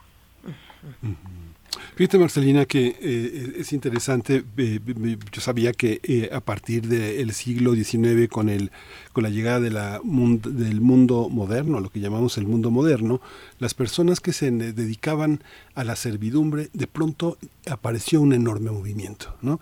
las, las personas dedicadas a la servidumbre entraron en una gran división del trabajo y los que bañaban a los señores ya se negaron a hacerlo, se negaron a verlos desnudos, se negaban a levantar, por ejemplo, los resultados de una enfermedad, este, se negaban a ciertas cosas que afectaban su dignidad y empezó un movimiento de dignificación, de dignificación de lo que llamaban la servidumbre. Hoy, por ejemplo, ya no hay marcha atrás, Marcelina, ya las dudas que puede uno tener como como servidor doméstico pueden, pueden por ejemplo, eh, ¿qué pasa, por ejemplo, si una como servidora doméstica o servidor doméstico uno ve una, una, un abuso infantil, golpes, eh, peleas, eh, violencia intrafamiliar, si uno tiene que hacer labores de cuidado de un enfermo porque no quieren cuidar, no quieren contratar a un enfermero, no pueden y hay que recoger sustancias que pueden ser contagiosas o qué pasa con eso. Ya una vez que entra, que da uno el primer paso en el mundo de los derechos, ya no, ya no hay manera de hacerse para atrás y todo se convierte en una enorme duda. ¿Qué pasa en un universo tan íntimo donde un servidor doméstico observa tantas cosas que tanto daño nos hacen hacia afuera de nuestra sociedad? ¿Cómo lo ves? ¿Cómo lo observas esta parte?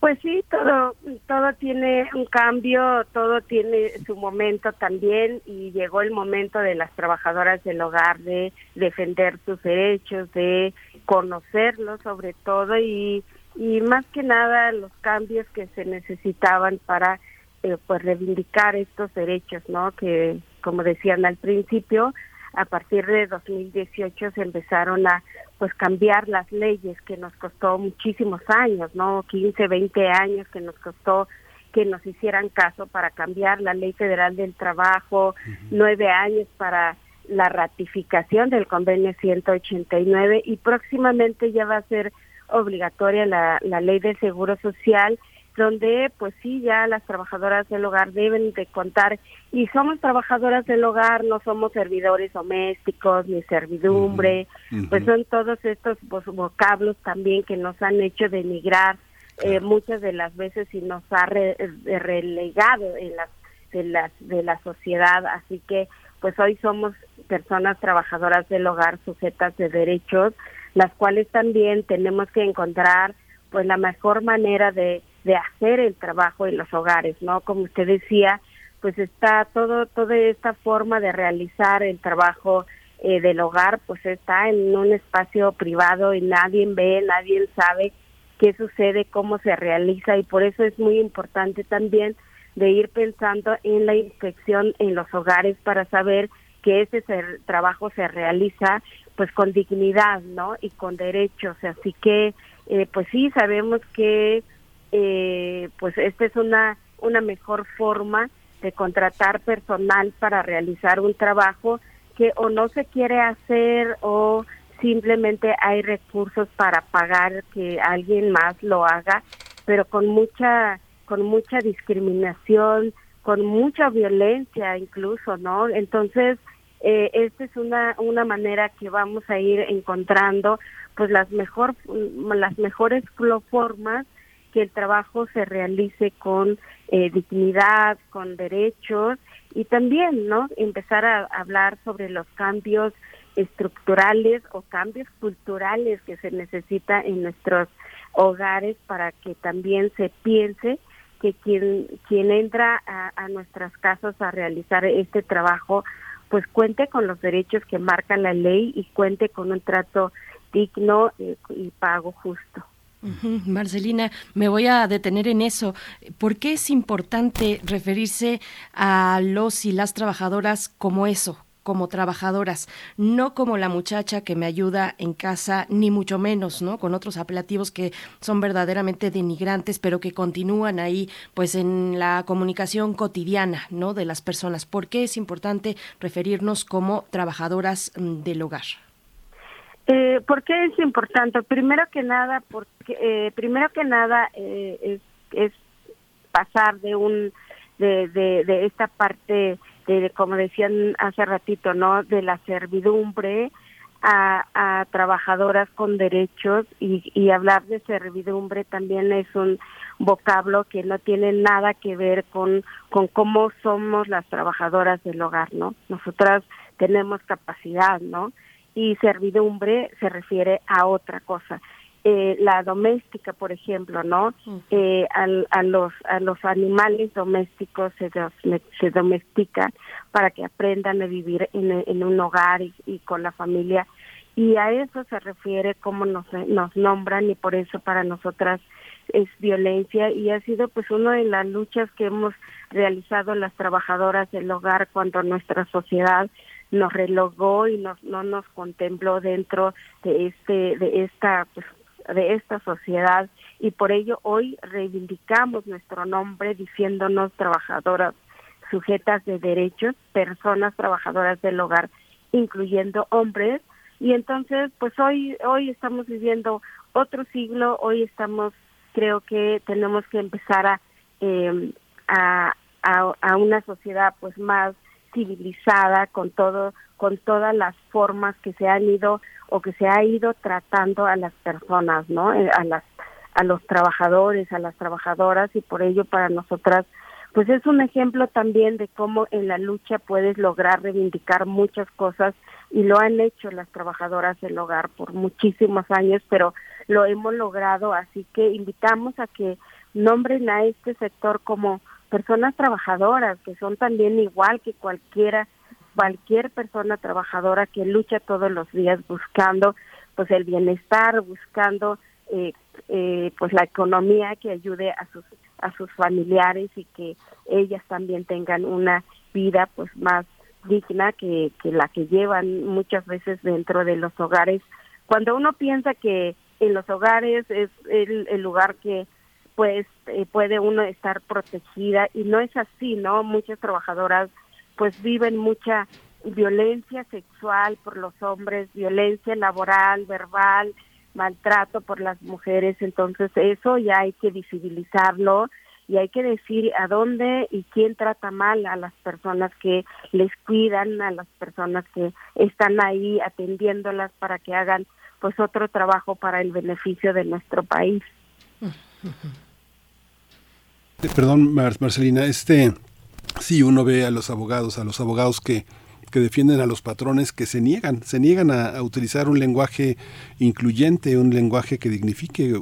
Me imagino que usted los debe de ver muy enojados en, conciliación y en todas estas demandas, cómo tienen que conducirse con dignidad para hablarle a las personas con dignidad. ¿Qué pasa, Marcelina, con esta parte que ya entrar, eh, convertirlo en un trabajo, darle esa dignidad, eh, nos permitirá a muchos mexicanos eh, considerar el trabajo doméstico como una alternativa de vida. Este, se había pensado tradicionalmente que había que ir por una persona, una, una, señorita, un pueblito para que ayudara y se quedara en la casa. Ahora todos tenemos oportunidad de, eh, emplearnos en el trabajo doméstico, de trabajar eh, según nuestras capacidades y nuestros alcances en esta parte. ¿Cómo, ¿Cómo, ve usted? ¿Usted ve que eso va a ser parte del salto, del salto eh, de concepto, de cambio de idea de lo que significa el trabajo dentro del hogar, de ir a una casa, quedarse en ella o, estar entrada por salida? ¿Ya tenemos más oportunidad todos o solamente un sector de la población como tradicionalmente había sido las personas de origen indígena? Pues sí, es un trabajo que beneficia a todas, todos, eh, tanto trabajadoras del hogar, que es un que es un trabajo, ¿no? Que, que, que pues como cualquier otro deberíamos de verlo. Las otras personas que contratan tendrían que reconocer eh, lo valioso que es para su propia vida y pues ese trabajo tenía que tendría que costar mucho para ser valorado y entonces yo creo que hacia ahí tendría que ir este trabajo, ¿no? Eh, no mm, el trabajo eh, del hogar como muchas nos dicen pues es que ustedes no son eh, secretarias y no tienen estudios y precisamente, precisamente eh, quienes no tenemos estudios hacemos este trabajo que nadie le gusta hacer y hay que hacerlo y como nadie le gusta hacer tiene que valer lo que vale, lo que cuesta, ¿no? Entonces, eh, nosotras hemos hecho un tabulador de salarios que lo encontrarán en nuestras redes sociales, pero también este, este tabulador está basado en lo que cuesta y, nos quedamos muy pequeñas con este salario porque si calculamos cuánto cobra una cocinera, cuánto cobra una enfermera, cuánto cobra una maestra, cuánto cobra un, te cobran una en una tintorería por llevar tu ropa y cuánto cobra limpiando los hogares, pues no alcanzaría alguien pagar lo que vale el trabajo del hogar, ¿no? Y por eso también desde ahí tenemos que que pensar y empezar a cambiar pues esta estas formas en que se ha llevado a cabo el trabajo del hogar, ¿no? Ir a los lugares donde la necesidad es es eh, a muerte para mucha gente, pues es aceptar 100 pesos, 50 pesos o simplemente ayudar a quien necesita y de ahí es donde viene pues todo este maltrato infantil, abuso, eh, y que muchas de las trabajadoras del hogar que comienzan a trabajar desde muy pequeñas no van a tener oportunidad de seguir eh, estudiando para pues una una super, superación personal y crecimiento. Así que pues es un trabajo bastante injusta eh, muchas veces y por ello es que pues seguimos en la lucha y no dejar que las trabajadoras del hogar también la tecnología en la tecnología se queden atrás. Y pues a, raíz del, del COVID-19 pues nosotras nosotras eh, sacamos este esta eh, aplicación que también llevar los derechos de las trabajadoras eh, en sus manos a través de la tecnología, llevar los derechos de las trabajadoras para la incidencia y los cambios que necesitan para la aplicación de estas leyes, pues es importante y ahí estamos con Digna. Marcelina Bautista, nos quedan pocos minutos. Yo quiero nada más que nos comentes cómo vamos, así brevemente, en dos minutitos, cómo vamos respecto a la incorporación a la seguridad social, que ya no será voluntario, ya no será esperando que tu empleador o empleadora sea buena onda, sea consciente, sea empático, sin, y ya tampoco será un programa piloto, sino que está plasmado en la ley aprobado por el Congreso. Que nos puedas dar un poquito de cuándo entrará en vigor, eh, qué se espera para, para ese momento. Eh, claro, la, la, el, el plan piloto pues ha ido, se ha ido moviendo lento, pero eh, creo que se ha ido incorporando trabajadoras del hogar. Pues sí esperamos que el plan piloto cambie a una obligatoriedad de derecho al seguro social para las personas trabajadoras.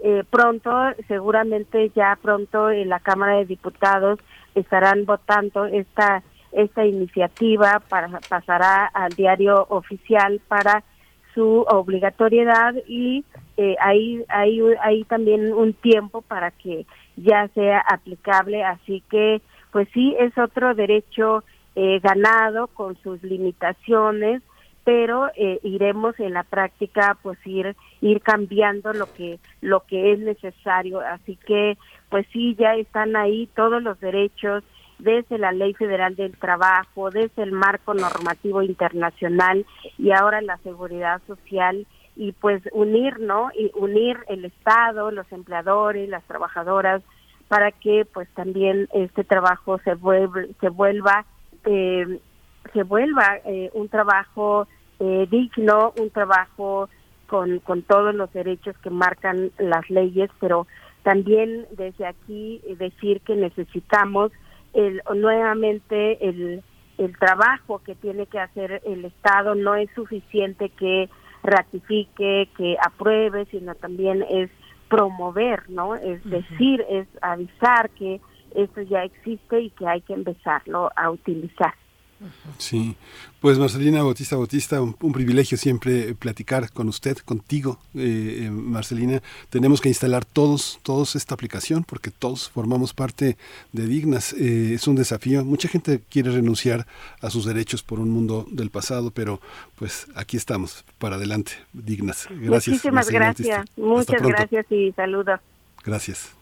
Hasta pronto, Marcelina Bautista, directora del Centro de Apoyo y Capacitación para Empleadas del Hogar, CACE con H al final y así pueden encontrar pues más información eh, que se requiera y descargar esta aplicación Dignas que se encuentra de forma gratuita por supuesto y disponible en Play Store. Bueno, pues ya nos alcanza el tiempo de esta hora y de despedirnos de la radio Nicolaita hasta el día de mañana. Nosotros continuamos aquí en Primer Movimiento, regresamos para la Mesa de Mundos Posibles para hablar de derechos humanos y también para la poesía necesaria después del corte. Síguenos en redes sociales. Encuéntranos en Facebook como Primer Movimiento y en Twitter como arroba PMovimiento. Hagamos comunidad.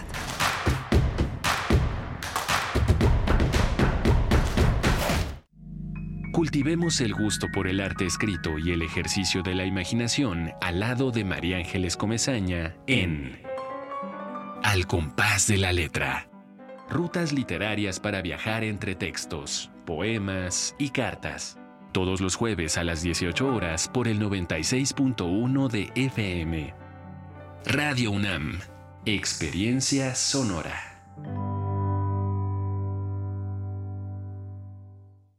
Mi hijo tiene hambre de gloria. Es deportista. Mi hija tiene hambre de crecer. Es artista. Mi hijo tiene hambre de aprender. Es estudiante. Mi hija tiene hambre. Hambre de comida. Estoy desempleada. Nadie en México por herencia del pasado debe pasar hambre. Por eso, desde el Partido del Trabajo impulsaremos el programa Hambre Cero, que otorgará alimentos a quienes no tienen que comer. El PT está de tu lado. Mafioso, narco, cocinero, buchona, dealer, mula. No importa cómo te disfraces para traficar o meterte drogas químicas, de todas formas te destruyes. La sangre de las drogas nos mancha a todos. Mejor métete esto en la cabeza. Si te drogas, te dañas. Si necesitas ayuda, llama a la línea de la vida, 800-911-2000. Para vivir feliz, no necesitas meterte en nada.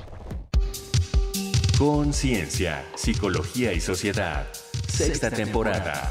Todos los lunes a las 6 de la tarde por el 96.1 de FM y por internet en radio.unam.mx. Con nuevas especialistas e investigadores en la ciencia psicológica. Radio UNAM. Experiencia sonora.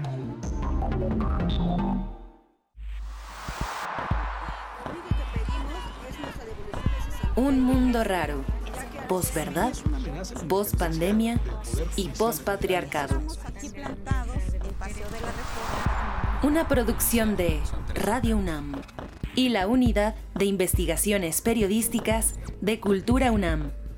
Lunes, 12 del día. 96.1 FM. Experiencia sonora. Encuentra la música de primer movimiento día a día en el Spotify de Radio UNAM y agréganos a tus favoritos.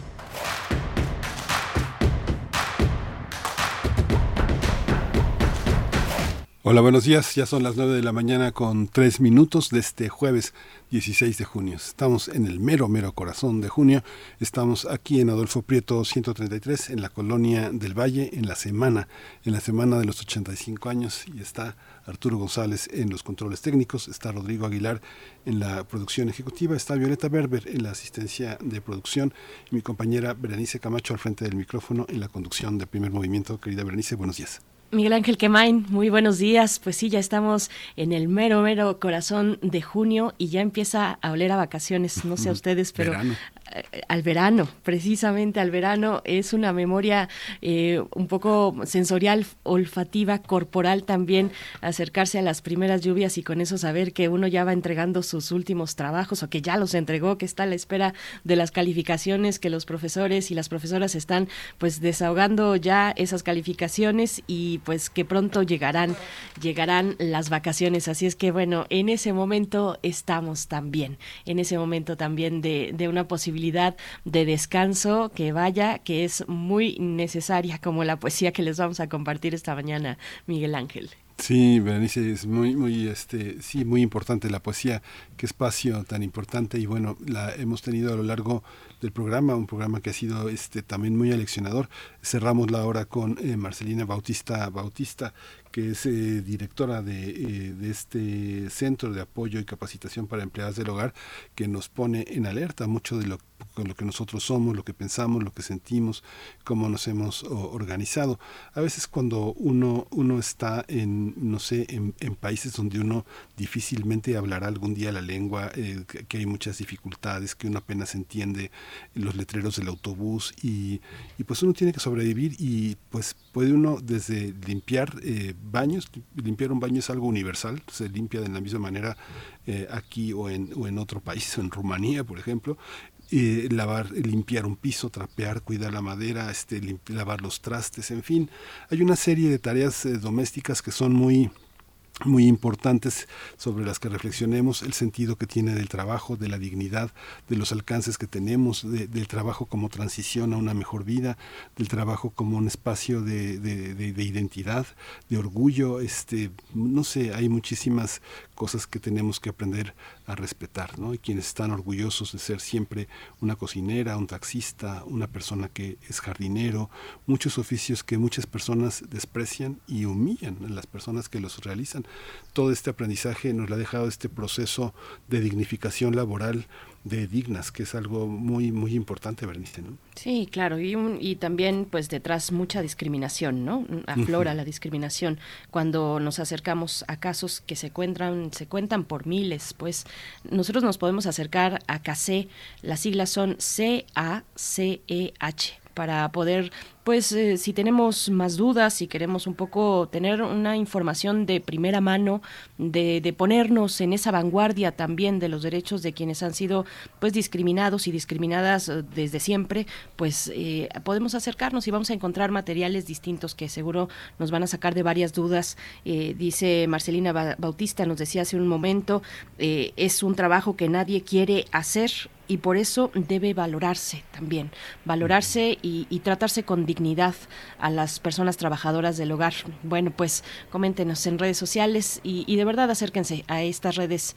del Centro de Apoyo y Capacitación para Empleadas del Hogar. Si pueden también como empleadores, pues descargar la aplicación de Dignas para darnos una idea, no solamente, y ten, tener un diálogo, ¿no? Finalmente con, con, las trabajadoras, en su mayor parte también hay hombres eh, trabajadores del hogar, pero pues tener ese diálogo, eh, poder negociar, poder llegar a un punto pues de buen de buen diálogo no y de buen entendimiento. Así es que dignas se puede descargar gratuitamente de nuevo para empleadores y empleados bueno, pues vamos a tener la poesía necesaria. Viene a continuación y la mesa de los mundos posibles. El doctor Alberto Betancourt nos hablará de la Cumbre de las Américas, la novena Cumbre de las Américas que tuvo su clausura este fin de semana, Triunfos y Derrotas de América Latina. Así lo titula Alberto Betancourt, quien es doctor en Historia y profesor de la Facultad de Filosofía y Letras de la UNAM, Miguel Ángel. Sí, vamos a tener también la presencia de eh, Jacobo Dayan. Eh, Jacobo Dayan es director del Centro Cultural Universitario Tlatelolco, antes la titularidad de la cátedra Nelson Mandela y por eso está en esta sección de derechos humanos que creo que es uno de los eh, de los activistas, de los estudiosos, de los intelectuales que ha trabajado este tema. Hoy en, hoy va a ser el tema de la militarización recién criticada por Michelle Bachelet y la campaña eh, desde el Centro Cultural Tlatelolco contra la militarización en México. Va a ser muy interesante escuchar a Jacobo Dayan al final de esta emisión de Primer Movimiento. Pues vamos, vamos ya con la poesía. Vamos. Es hora de poesía necesaria. Pues uno de los exponentes con pues más ricos de la poesía mexicana que explora el, el amor y deseos homoeróticos es lo que vamos a escuchar a continuación la propuesta de la poesía necesaria en esta mañana. Me refiero a Abigail Boor que es sonorense nacido en Caborca en 1936 murió en el 95 en, en Hermosillo. Y bueno su poesía es una poesía que, que se desborda es una poesía de, de intensidad a veces escandalosa dramaturgo y poeta. Estudió arte dramático en el IMBA y bueno poco a poco se le va redescubriendo yo creo, más después de la digitalización de su obra en 2021, pero eh, pues en realidad eh, Abigail Borges vivió su vida sin ocupar pues el lugar dentro de las letras mexicanas que algunos ya le otorgan. Así es que bueno, se, se le incluyen pocas antologías, por ejemplo, el tema de las antologías es todo un tema, mm, las antologías poéticas, pero bueno, eh, sí que es testimonio lírico de la vivencia homosexual, erótica, y este poema se titula Exordio, que vamos a acompañar eh, para seguir en el tono del mes del orgullo, vamos a acompañar con música de Elton John, con un piano, pues que a mí la verdad me gusta mucho el de esta canción, Benny and the Jets. Vamos primero con la poesía, la poesía de Abigail Borges, Exordio. Poesía, desembárcame, échame a tierra y léñame, como a candil de sangre, enciéndeme, que se sepa tu voz. Poesía, orádame, ancla en mí, balsamízame, sumérgeme en la luz líquida y lenta de este trago de vino. Rescátame, tremólame, tengo hambre de tu lanza en mi costado. La transfiguración, poesía. Inúndame, haz de mis huesos el temblor, no tardes, tempestad, golpea, abre con puertas, sin descanso al vértigo. Amor de mi niñez, poesía, pertúrbame, combáteme, mira mi corazón, préndele fuego. Desde este derrumbe, amante amasa el trino. No hay tiempo que perder. El sitio es este, el corazón. Oh, sed, desuéllame, poesía. Asesta el golpe de deber abrir el surtidor. Quebrántame y en esta carne, en, en monitoria, carne, carne de dar, devuélveme al niño aquel, el niño aquel escarnecido y dulce que lamía tus manos, oh poesía, condúceme, desgástame, desquíciame, procede, de donde estés, ordena y ponme a caminar.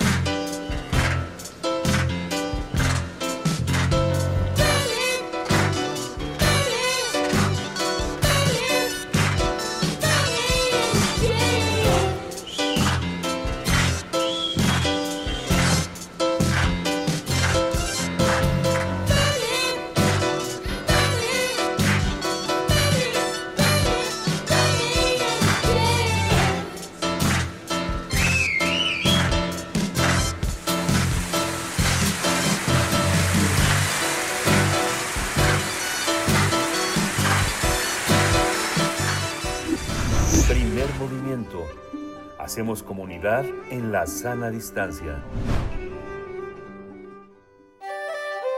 Mundos posibles. La novena cumbre de las Américas, triunfos y derrotas de América Latina. El tema de esta mañana con el doctor Alberto Betancourt, que ya nos acompaña en este espacio de los mundos posibles. Él es doctor en historia y profesor de la Facultad de Filosofía y Letras de la UNAM. Un saludo a toda la comunidad de filos que tanto queremos. Alberto Betancourt, ¿cómo estás? Sí, ¿cómo queremos a la comunidad de la Facultad de Filosofía? Yo por lo menos cada vez la quiero más muy buenos días, Berenice. Muy buenos días, Miguel Ángel. Un saludo con mucho cariño para todos nuestros amigos que nos hacen el gran honor de escucharnos. Así es, pues Alberto Betancourt, los triunfos y las derrotas de América Latina. Eh, se puso interesante, ¿no? Bueno, a ver, tú cuéntanos. Se puso, Berenice, muy interesante. Tan interesante que yo diría que eh, el reciente episodio geopolítico que acabamos de vivir, el hecho de que América Latina pudiera hacer escuchar su voz de una manera tan fuerte, tan estentoria, durante la novena cumbre de las Américas, pusiera en jaque al presidente de los Estados Unidos, lo obligara a replantearse su relación con el sur, pues es de esas cosas que yo creo que uno se puede sentir muy contento de, de haber vivido en la vida, digamos, ¿no? de, de haber experimentado. Eh, es un momento histórico. Eh, los vientos electorales populares, progresistas, con sus muy diferentes matices, en el continente se convirtieron en una fuerza política, en, el nombramiento de cierto tipo de, de cierto perfil de dirigentes de estados en varios países de América Latina y el bloque pues formado por países como Chile, Bolivia, Perú, Honduras, México, eh, las propias Cuba, Venezuela, Nicaragua, que, que yo creo que ahora se sintieron más arropadas que, en muchas otras ocasiones, quizá que nunca, eh, lograron pues eh, plantearle al gobierno de los Estados Unidos la necesidad de cambiar su trato hacia América Latina. Sin embargo, digamos, sin, sin dejar de paladear y aquilatar como se debe este gran triunfo diplomático y todas las posibilidades que se abren con él, pienso que habría que ser muy cuidadosos, que habría que observar con mucha atención lo que pasó, porque yo creo que también ha avanzado mucho la interiorización de los designios imperiales, del panamericanismo y de la doctrina Monroe. Y lo vemos en cosas eh, que tienen que ver, por ejemplo, con el hecho de que México durante la presidencia de la CELAC, eh, en ese momento el canciller Marcelo Ebrard haya hablado de de que CELAC es un espacio que por su naturaleza es conflictivo, en el que cuesta trabajo ponerse de acuerdo. Uno de sus subsecretarios incluso habló de la necesidad de sustituir CELAC por una agencia continental de desarrollo y pues la verdad es que, va entre, un, entre una iniciativa que intenta conformar una comunidad política y una agencia de desarrollo que de alguna manera replica eh, modelos ya implantados, ¿no? Hay una distancia enorme. Entonces, incluso en, temas tan loables como la necesidad de sustituir la OEA, pues hay también sus peligros si esa OEA está planteándose como una instancia de coordinación para la integración con Estados Unidos, como parece ser el caso en el imaginario de varios de los jefes de Estado que obtuvieron por lo pronto esta victoria. Entonces yo diría, pues tenemos una victoria muy importante, pero también eh, tenemos una responsabilidad como universitarios, como profesionistas, como integrantes de movimientos sociales, de sindicatos, como ciudadanos de América Latina, pues tenemos por un lado que disfrutar esta victoria, pero también tenemos que estar muy atentos y cumplir con nuestra responsabilidad de que esta acumulación de fuerzas pues se encauce hacia un fortalecimiento en nuestra región, hacia una perspectiva desde el sur descolonizadora, eh, que apunte a la independencia y la autonomía de América Latina, la cual por supuesto pues abonará también en una mejor relación con Estados Unidos y Canadá, con la Unión Europea y con otros países del mundo, la República Popular China, etcétera. Entonces, pues creo que vale mucho la pena entrarle a analizar esta esta cumbre, Berenice Miguel Ángel. si quieren, pues le entramos.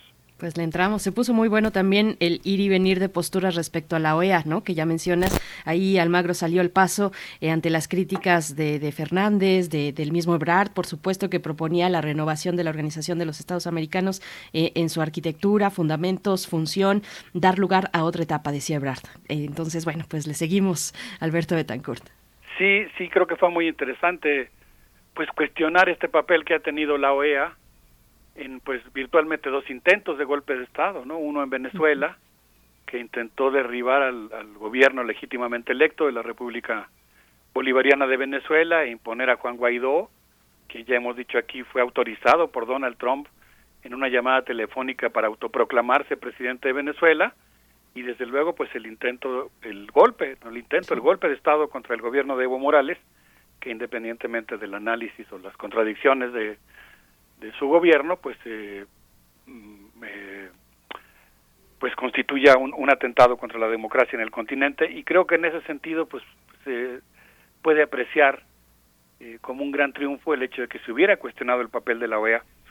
Yo quisiera decir que esta novena cumbre de las Américas se realizó en un contexto en el que Joe Biden, a sus 80 años, enfrenta muchos problemas simultáneamente.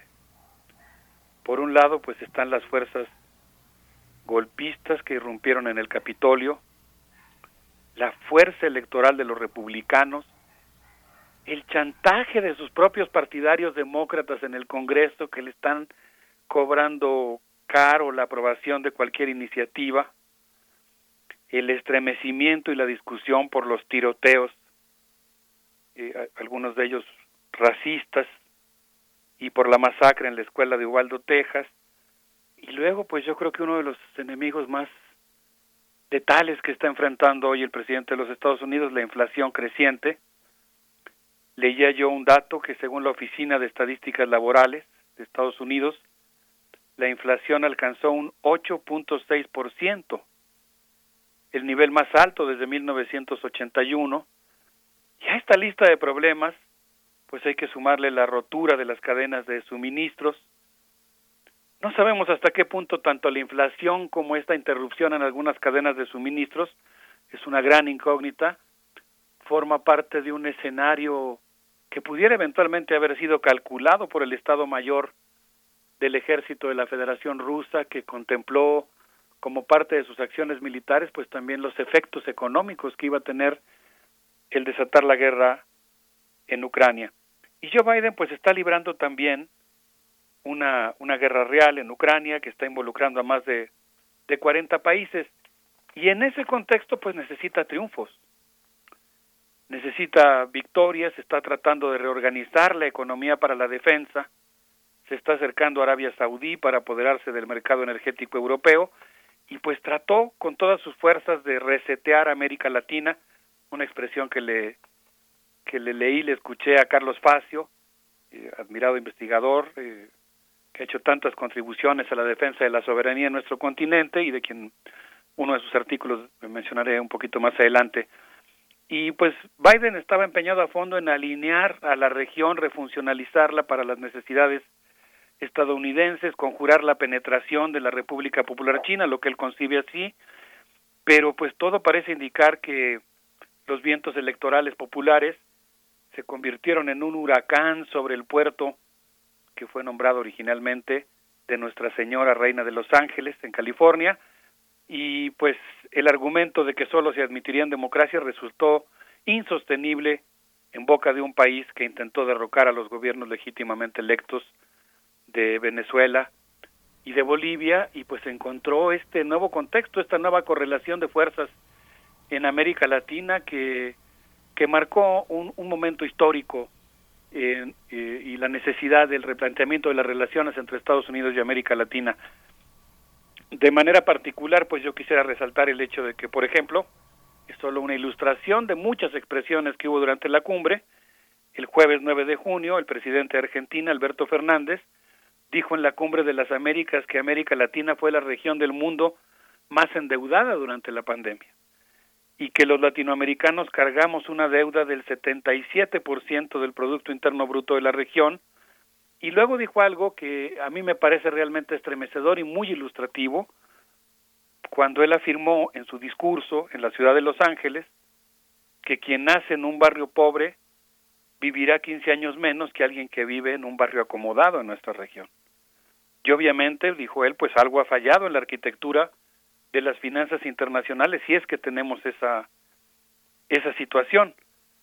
Y bueno, después pues cuestionó el hecho de que el anfitrión de la cumbre dice pues es el anfitrión pero no tiene derecho de admisión y planteó esta frase que fue muy reproducida en los medios de comunicación de que el silencio de los ausentes nos interpela y ojalá que esto no no vuelva a suceder cuestionó muy duro a la OEA y dijo que pues es indispensable que salgan quienes actualmente la dirigen y que se devuelva también a la región el gobierno de la Banca Interamericana de Desarrollo que pues es indispensable que cambie de directrices y en ese sentido pues el presidente de Argentina propuso organizar continentalmente la producción de alimentos y la explotación de metales para la transición energética.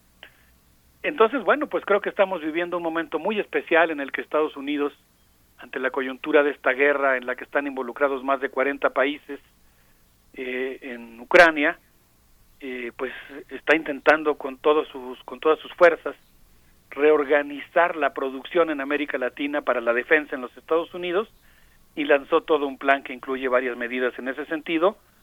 Y ahí es donde yo digo que podemos aquilatar la victoria que, que representó la iniciativa diplomática de diversos países en nuestro continente, pero al mismo tiempo pues yo veo también señales de que al interior de ese bloque que le puso un alto, digamos, a este a estos designios imperiales, también hay fuerzas muy poderosas que están planteando el panamericanismo y que están planteando también pues la integración económica de América Latina con Estados Unidos y Canadá, lo cual desde mi punto de vista pues aumentaría la dependencia de nuestra región.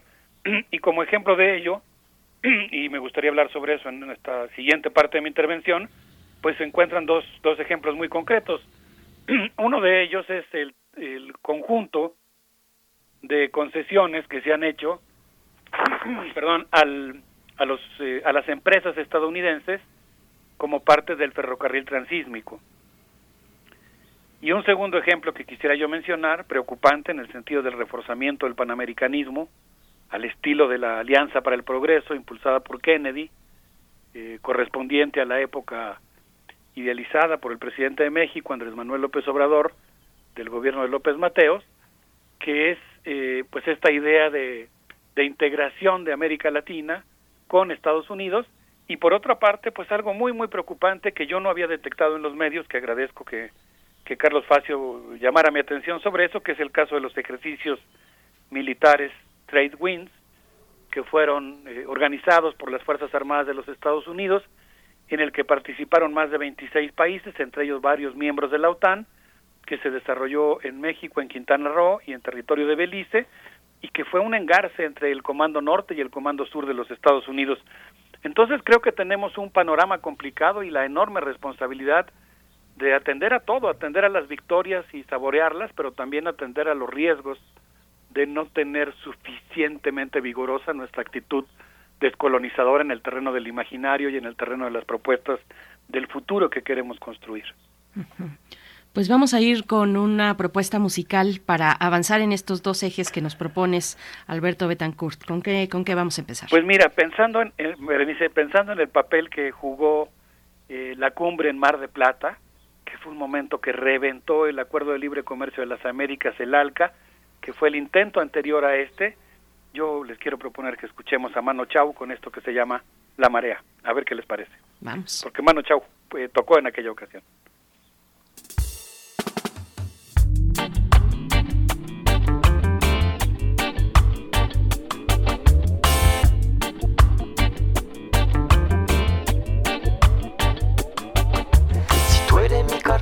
déjame ser tu ranchito. Si tú eres mi déjame ser tu taquito. Pa' llenar la pancita, mamá, pancita de suadero. Con todo cebollita, mamá, vámonos de jaleo.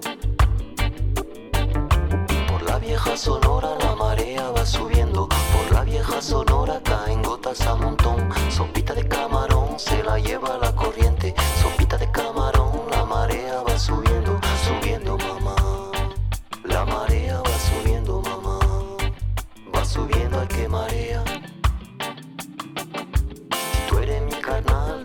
Ser tu ranchito. Si tú eres mi nopal, déjame ser tu taquito. Te pito fayuca, te porocha, capichu, metralla, taquito suadero, esquina chicharrón, subiendo mamá. Va subiendo la marea, mamá. Va subiendo, hay que marea. Por la vieja sonora la marea va subiendo. Por la vieja sonora caen gotas a montón. Sompita de camarón se la lleva la corriente. Sompita de camarón, marea va subiendo, subiendo mamá. La marea va subiendo mamá. Va subiendo la marea mamá. Va subiendo hay que marea. Jamaica sonora, güerito de acera de la mera mata de chucho guerrero, sincero rincón. Subiendo mamá, la marea va subiendo mamá, va subiendo hay que marea. Subiendo mamá, la marea va subiendo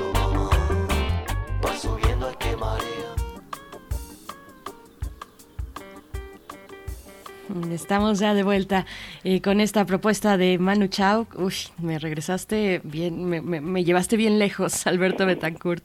Pues seguimos, seguimos escuchándote. Yo creo que vamos a seguir rumeando mm, por un tiempo más la cuestión de la ausencia de Andrés Manuel López Obrador, Mm, una ausencia que colocó el tema desde ahí, desde la, desde la ausencia, ya lo decías tú, el tema de quiénes son las Américas, de quién tiene la puerta de acceso, del doble rasero también con que el otrora imperio al que ya le disputan la corona, eh, pues eh, trata de manera diferente a los socios comerciales, por ejemplo, que no sean aunque no sean democráticos, y, y trata distinto a quienes son desobedientes, ¿no? Pero bueno, ahí también está la postura de, de Boric, el presidente de, de Chile, una postura muy sensata, pero que tal vez no alcanza a colocar lo que sí pudo colocar en mi, en mi, en mi opinión, en mi perspectiva, Andrés Manuel con su ausencia. Pero bueno, estás eh, con los micrófonos, Betancourt. Muchas gracias, Berenice. Sí, completamente de acuerdo. Yo creo que fue muy importante la iniciativa que tomó el presidente Andrés Manuel López Obrador, de alguna manera, pues catalizó esta reacción, ¿no? Digamos, detonó, eh, abrió paso a, a la expresión de 20 países de América Latina que cuestionaron la exclusión de Cuba, Venezuela y Nicaragua. Eh, toda la primera parte de mi intervención, pues yo estoy, digamos, eh, señalando el carácter histórico que tuvo esta expresión política, diplomática, que se convierte, pues, virtualmente, en- virtualmente en un acontecimiento geopolítico. Quisiera ahora mencionar algunos de los riesgos que yo veo y quisiera para ello basarme en parte de la información que menciona Carlos Facio en un artículo reciente en Rebelión, en el cual plantea que Biden intenta resetear América Latina y lanzó en Los Ángeles una iniciativa que a pesar del descalabro en la Cumbre de las Américas está muy viva y tiene mucha fuerza, que es la iniciativa de la Asociación de las Américas para la Prosperidad y el Progreso, un auténtico intento de, de resetear su hegemonía regional en medio de una tormenta global y de una economía dislocada. Y ahí, pues, Carlos Facio plantea que Biden trata de resucitar artificialmente el Acuerdo de Libre Comercio de las Américas lanzado en 1994 y sepultado en Mar de Plata en 2005, por eso ponía yo a, a Mano Chao, porque él fue de los grupos que tocaron en aquella ocasión histórica, en la cumbre paralela, y dice que Biden pues está fungiendo, regreso al, al a parafrasear el texto de Facio, que Biden está fungiendo como el enganchador de nuevos créditos e inversiones del Fondo Monetario Internacional, el Grupo Banco Mundial y el Banco Interamericano de Desarrollo, con créditos ganchos ejercidos mediante asociaciones público-privadas como responsabilidad compartida, entre comillas, acompañados de militarización de políticas migratorias, migratorias, megaproyectos extractivistas, centros turísticos fordistas y una economía criminal.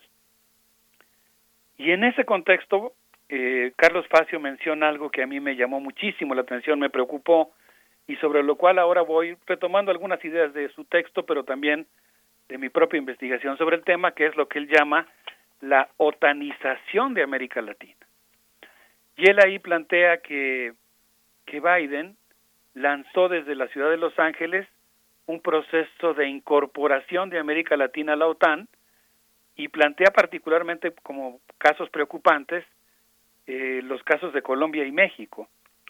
Particularmente él cita el caso de estos ejercicios Trade Winds que se acaban de realizar el pasado 20 de mayo y yo me metí a la página de la Secretaría de Marina Armada de México, quien fue anfitriona de estos ejercicios militares, Trade Winds, que fueron organizados por el Pentágono en Quintana Roo y Belice, con la participación de Gran Bretaña, Francia, Países Bajos y Colombia, y que se realizan en el marco de la entrega a la Marina Armada de México del área del ferrocarril interoceánico que acaba de ser encomendada a la CEMAR por el presidente Andrés Manuel López Obrador. Entonces, digamos, tenemos dos elementos que son sumamente preocupantes. Por un lado, la Marina Armada de México, que es una institución muchísimo más sincronizada, en donde ha penetrado más la doctrina militar estadounidense comparada, por ejemplo, con el ejército mexicano, pensando que los ritmos de acoplamiento o de resistencia a las doctrinas de integración eh, a las Fuerzas Armadas estadounidenses van en, ritmos diferentes en ambas instituciones. En el caso de la CEMAR, hace un buen rato que ya hay, ha ganado mucho más terreno la idea de colaborar con el con el, las Fuerzas Armadas de los Estados Unidos.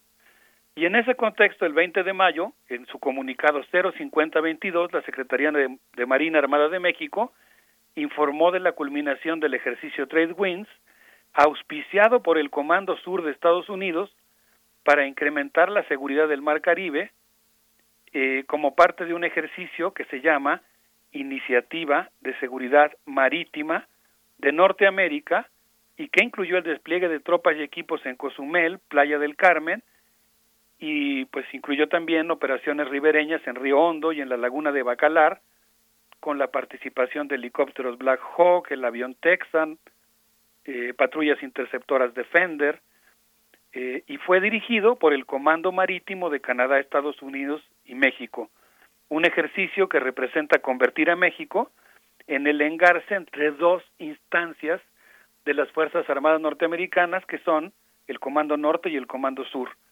eh, en el contexto pues de una auténtica guerra global. Entonces pienso que estos ejercicios contradicen fuertemente pues el otro espíritu antiimperialista eh, de reivindicación de la independencia, de la dignidad de América Latina, y en este contexto pues más bien abonan en un terreno contrario, en el terreno de esta supeditación que es la que yo temo, eh, en caso de que se siga impulsando un proyecto de integración de América Latina con, Estados Unidos. Creo que son muchos temas, espero no haber sido muy confuso, Berenice Miguel Ángel, en mi, en, mi, digamos, saborear los triunfos durante la cumbre, pero también tratar de expresar algunas preocupaciones sobre las cuales me parece que es muy importante que expresemos nuestro punto de vista. Sí, es muy interesante, Alberto, cómo lo, cómo lo expones, porque finalmente lo expones en un territorio de complejidad, lo que no hace, lo que no hace fácil desglosarlo, porque significaría romper el encanto que tú estás tejiendo. Pero también hay muchos elementos que son muy, muy importantes porque eh, te escucho reflexionar y es muy, es muy estimulante eh, escuchar a un académico haciendo una reflexión muy inmediata, muy este muy precisa de un elemento que a veces eh, en nuestro medio desgraciadamente lleva semanas o lleva meses, ¿no? Hacerlo de primera mano, hacerlo en una en un marco narrativo donde se profundizan de las muchos de los logros fuera de estos temas de interés que son partidistas, que son ideológicos, que son este comerciales, ¿no? Es algo muy interesante tener la oportunidad que en este espacio en Radio UNAM escuchemos un punto de vista así. Lo que comentas también de la esperanza de vida, Alberto, acabamos de tener una entrevista sobre el tema. Y lo que señalas, pues es muy importante. No, no es lo mismo vivir en un barrio pobre que en un barrio rico, porque vivirás 15 años menos. ¿no? Así que es una, es una puntualización fundamental lo que haces. ¿no? Muchas gracias. Sí, escuché la entrevista, me pareció interesantísima, muy prudente, ¿no? En el, en el buen sentido de la palabra, ¿no? Un conocimiento prudente, cuidadoso. Y pues te agradezco mucho que hables de del encanto, Miguel Ángel, de, de pues yo diría más que de mi intervención, quizá del momento, ¿no? Yo creo que es, es realmente un, un, momento histórico muy singular, un acontecimiento político el hecho de que América Latina haya podido hacer el vacío a una cumbre de este tamaño, yo creo que en ese sentido se leyó muy bien la coyuntura. Voy a hacer una analogía, por supuesto, como todas las analogías, habría que atender a las cosas que son diferentes, aunque, aunque se está enfatizando lo que se parece. Pienso, por ejemplo, en la coyuntura de la inminencia de la Segunda Guerra Mundial y cómo el presidente Lázaro Cárdenas lee muy bien el momento y aprovecha para la expropiación petrolera.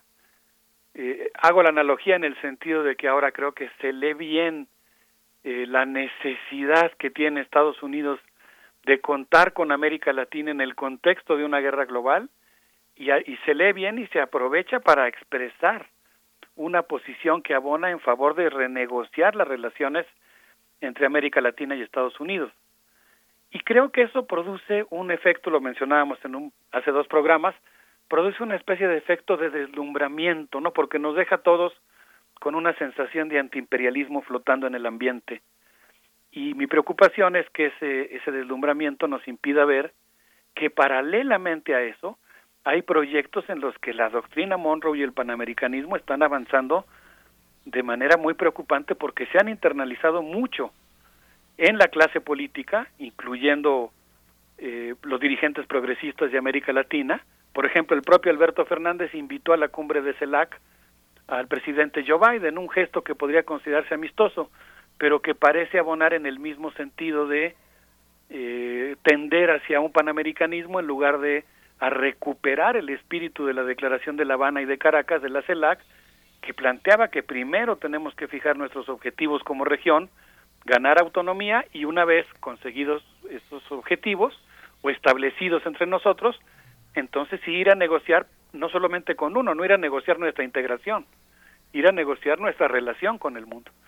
Entonces, pues te agradezco mucho, Miguel Ángel, porque creo que captaste así. Mi preocupación principal es efectivamente un tema complejo que tiene que analizarse en, sus claroscuros, ¿no? En sus en sus sabores dulces de la victoria y también en sus peligros grandes, como es el ferrocarril transísmico y esta subordinación y refuncionalización de las Fuerzas Armadas a la doctrina norteamericana, en un contexto de guerra real, además. Pues Alberto Betancourt, nos vamos acercando al cierre. Hay algunos comentarios en la audiencia. Nos dice nuestra querida Carmen Jones. Eh, Carmen Jones dice, una de las frustraciones que viví en la carrera de estudios latinoamericanos es ver que México no tenía y no tiene relaciones más fuertes con América Latina. La ausencia de AMLO, dice, en la cumbre mm, me lo vuelve a confirmar, que los, que los mexicanos no nos sentimos parte de América Latina, es lo que comenta Carmen Jones. Es uno de los comentarios que te han llegado eh, para, para esta discusión. Ya no tocamos aquí los acuerdos de la cumbre en temas migratorios, por ejemplo, no era el objetivo tampoco, porque claramente son insuficientes, Alberto Betancourt, pero yo creo que en algún momento sí sería propicio eh, pronto hablar de cómo se están articulando y desde dónde las izquierdas en América Latina. Pero bueno, te lo dejo para, para, para pues una posibilidad y, y también los micrófonos para el cierre, Alberto Betancourt. Sí, muchas gracias, Berenice. Completamente de acuerdo. Eh, en, el, en materia migratoria, por ejemplo, esta idea de Biden de que es necesario redistribuir las responsabilidades de los países migratorios, pues significa que, que México se va a convertir en alguien que va a acoger a los migrantes que van rumbo a Estados Unidos sin necesariamente atender a sus derechos. Y hasta donde entiendo, habría que confirmarlo, pero entiendo que México, pese a esta gran iniciativa que tuvo, muy importante, insisto, histórica, reivindicadora de la dignidad de América Latina, entiendo que sí va a suscribir la declaración que se firmó en en Los Ángeles y que incluye estos acuerdos, estos migratorios y otros que tienen que ver, por ejemplo, con el tema de los de las cadenas de suministro que incluyen suministros de cosas que son necesarias para la defensa de los Estados Unidos. Entonces coincido contigo, más que ser una tarea personal, lo tomo como una tarea colectiva. Creo que todos tenemos la responsabilidad de de seguir observando lo que pasa y desde nuestros propios frentes y saberes, pues dar esta discusión eh, sobre los diferentes temas, Berenice. Y pues quisiera yo proponer algo eh, como un homenaje al pueblo de Colombia, al enorme esfuerzo que ha hecho y a la esperanza que representa la jornada electoral del próximo domingo. Les quisiera proponer que nos despidamos con algo muy emotivo de Edson Belandia y Adriana Liscano que se llama El Amanecer y que podríamos tomar el día de hoy como una especie de himno al amanecer latinoamericano que se abre como una entre varias posibilidades, pero yo diría la posibilidad por la que tenemos que apostar. Pues ahí está Colombia, en el posible horizonte de las izquierdas, de la izquierda al poder, eh, y qué buena selección. Eh, Edson, Edson eh, Belandia también, también es de los favoritos por acá. Alberto Betancourt, muchas gracias y hasta la próxima semana. Un abrazo para ti, Berenice, para Miguel Ángel y para gracias, todos Alberto. que nos escuchan. Vamos a escuchar El Amanecer.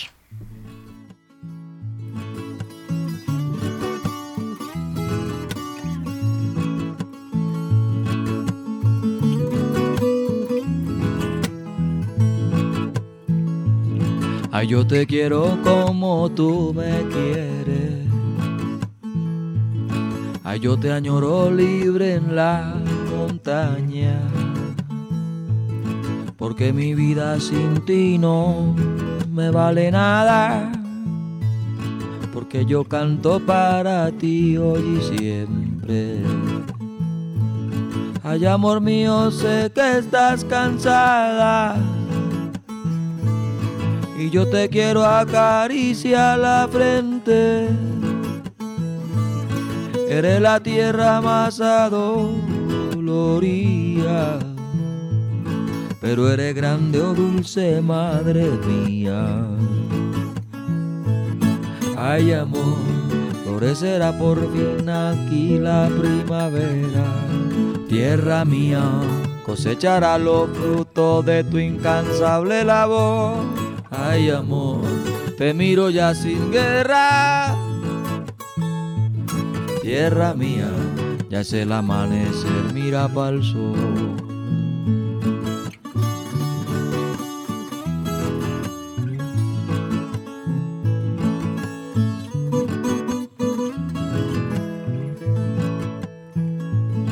Ay, yo te beso frente al mar y el río. Ay, yo te añoro hermosa por la calle. Porque bonito verte florecía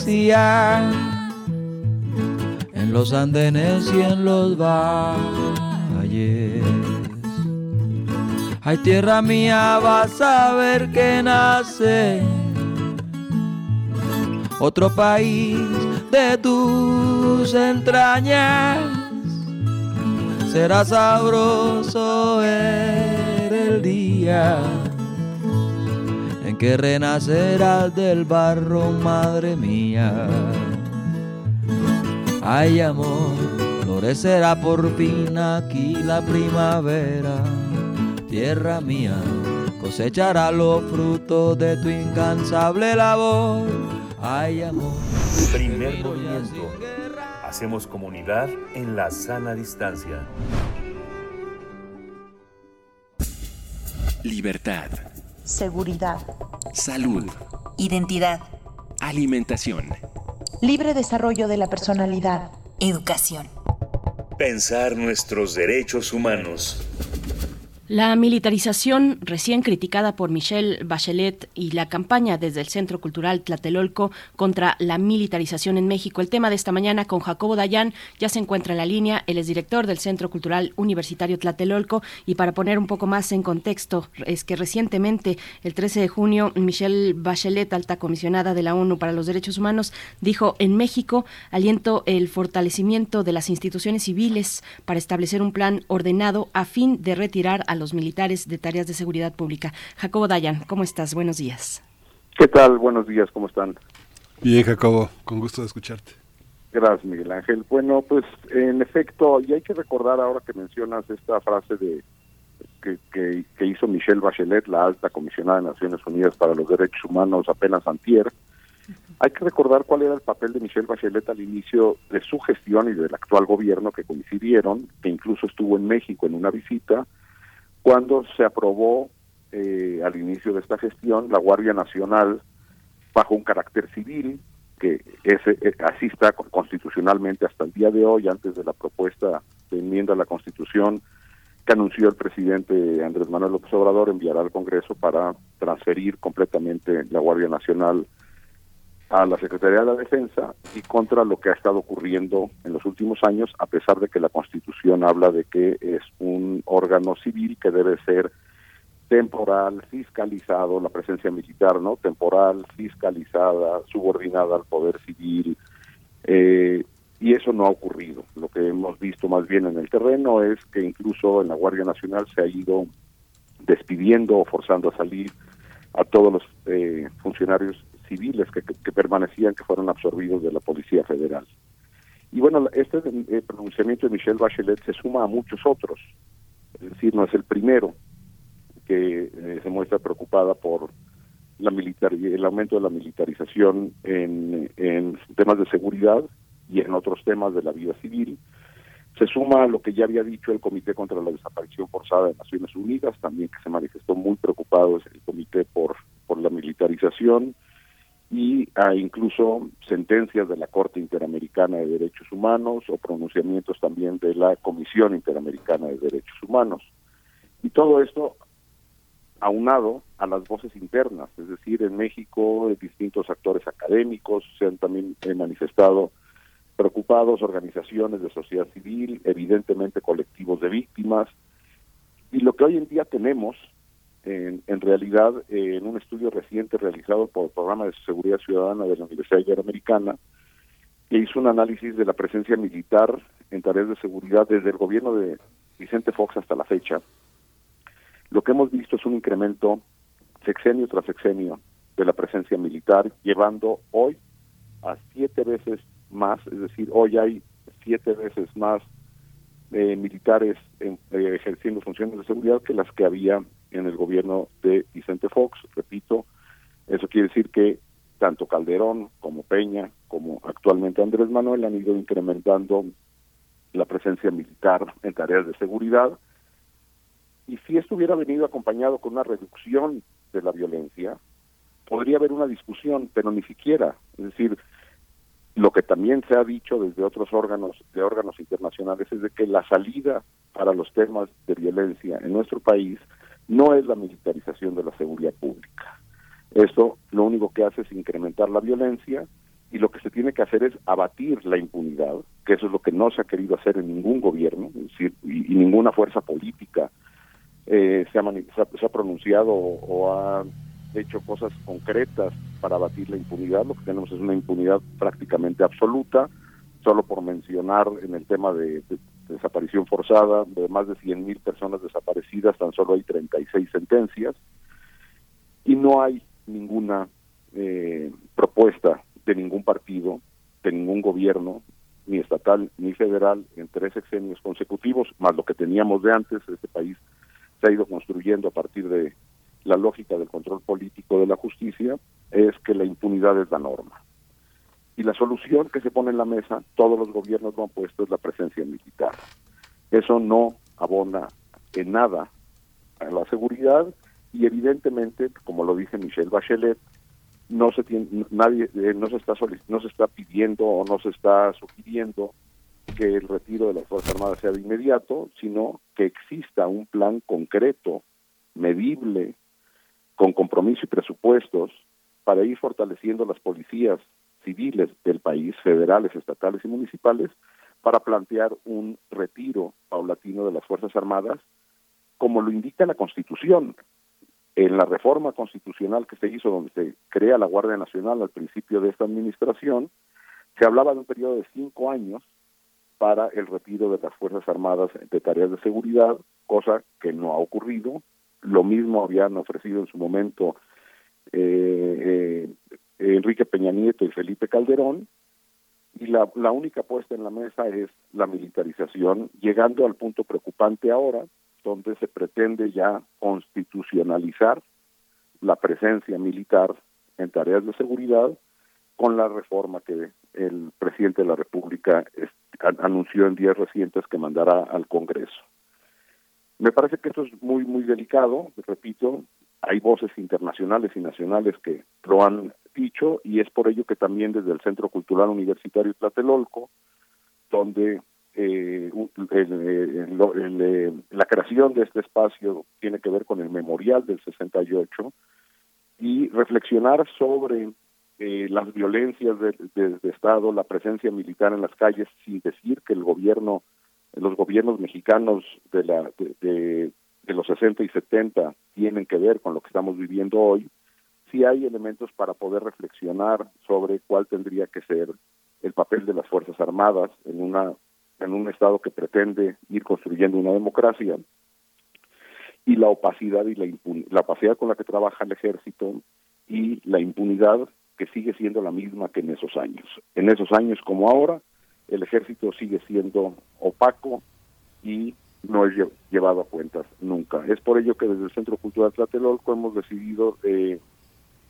sumarnos a una a, esta exigencia que hacen organismos internacionales, tanto como organizaciones eh, de derechos humanos en México, Amnistía Internacional y el colectivo Seguridad sin Guerra en días recientes también iniciaron esto. Nosotros lo iniciamos desde principios de junio, haciendo, intentando una campaña desde redes, haciendo reflexión sobre la presencia militar en tareas de seguridad y de manera muy preocupante vemos también la presencia militar en funciones que no le corresponden al ejército en una democracia que pretenda ser sólida, repito, eh, como lo vemos en estos en, el México de hoy, donde las fuerzas armadas realizan tareas que no tienen nada que ver con la función militar y la realizan con una opacidad brutal, porque no se da, no se da a conocer la información de obra pública que realizan o cosas de, ese, cosas similares a esas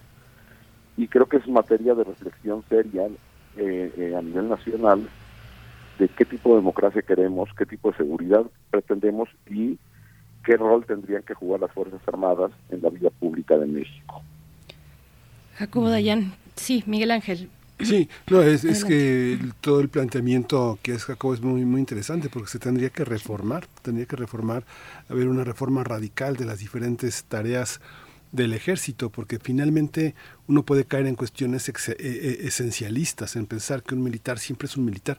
No sé, tenemos grandes médicos, grandes profesionales que vienen del ejército, que se han jubilado o que, han, o que se han separado de las Fuerzas Armadas y que son piezas muy importantes en el desarrollo de la sociedad mexicana. Es una parte en la que hay una identificación muy fuerte de un sector eh, crítico de izquierda también, en que el ejército es nocivo. ¿no? Son personas brutales, cerradas, cuadradas, pero tenemos grandes eh, militares en el mundo civil que vienen del mundo militar y que son sus contribuciones son enormes. Habría que pensar cómo incorporar, cómo deshacer ese esencialismo. Y yo creo también el papel de las mujeres militares, ¿no? Yo creo que eh, no han tenido el acceso suficiente muchas personas que han alimentado a las Fuerzas Armadas, que son, que son mujeres, pero que no han tenido la oportunidad tampoco de servir al país en, ese, en esas filas, que son también muy importantes en el terreno profesional y del desarrollo personal, ¿no, Jacobo?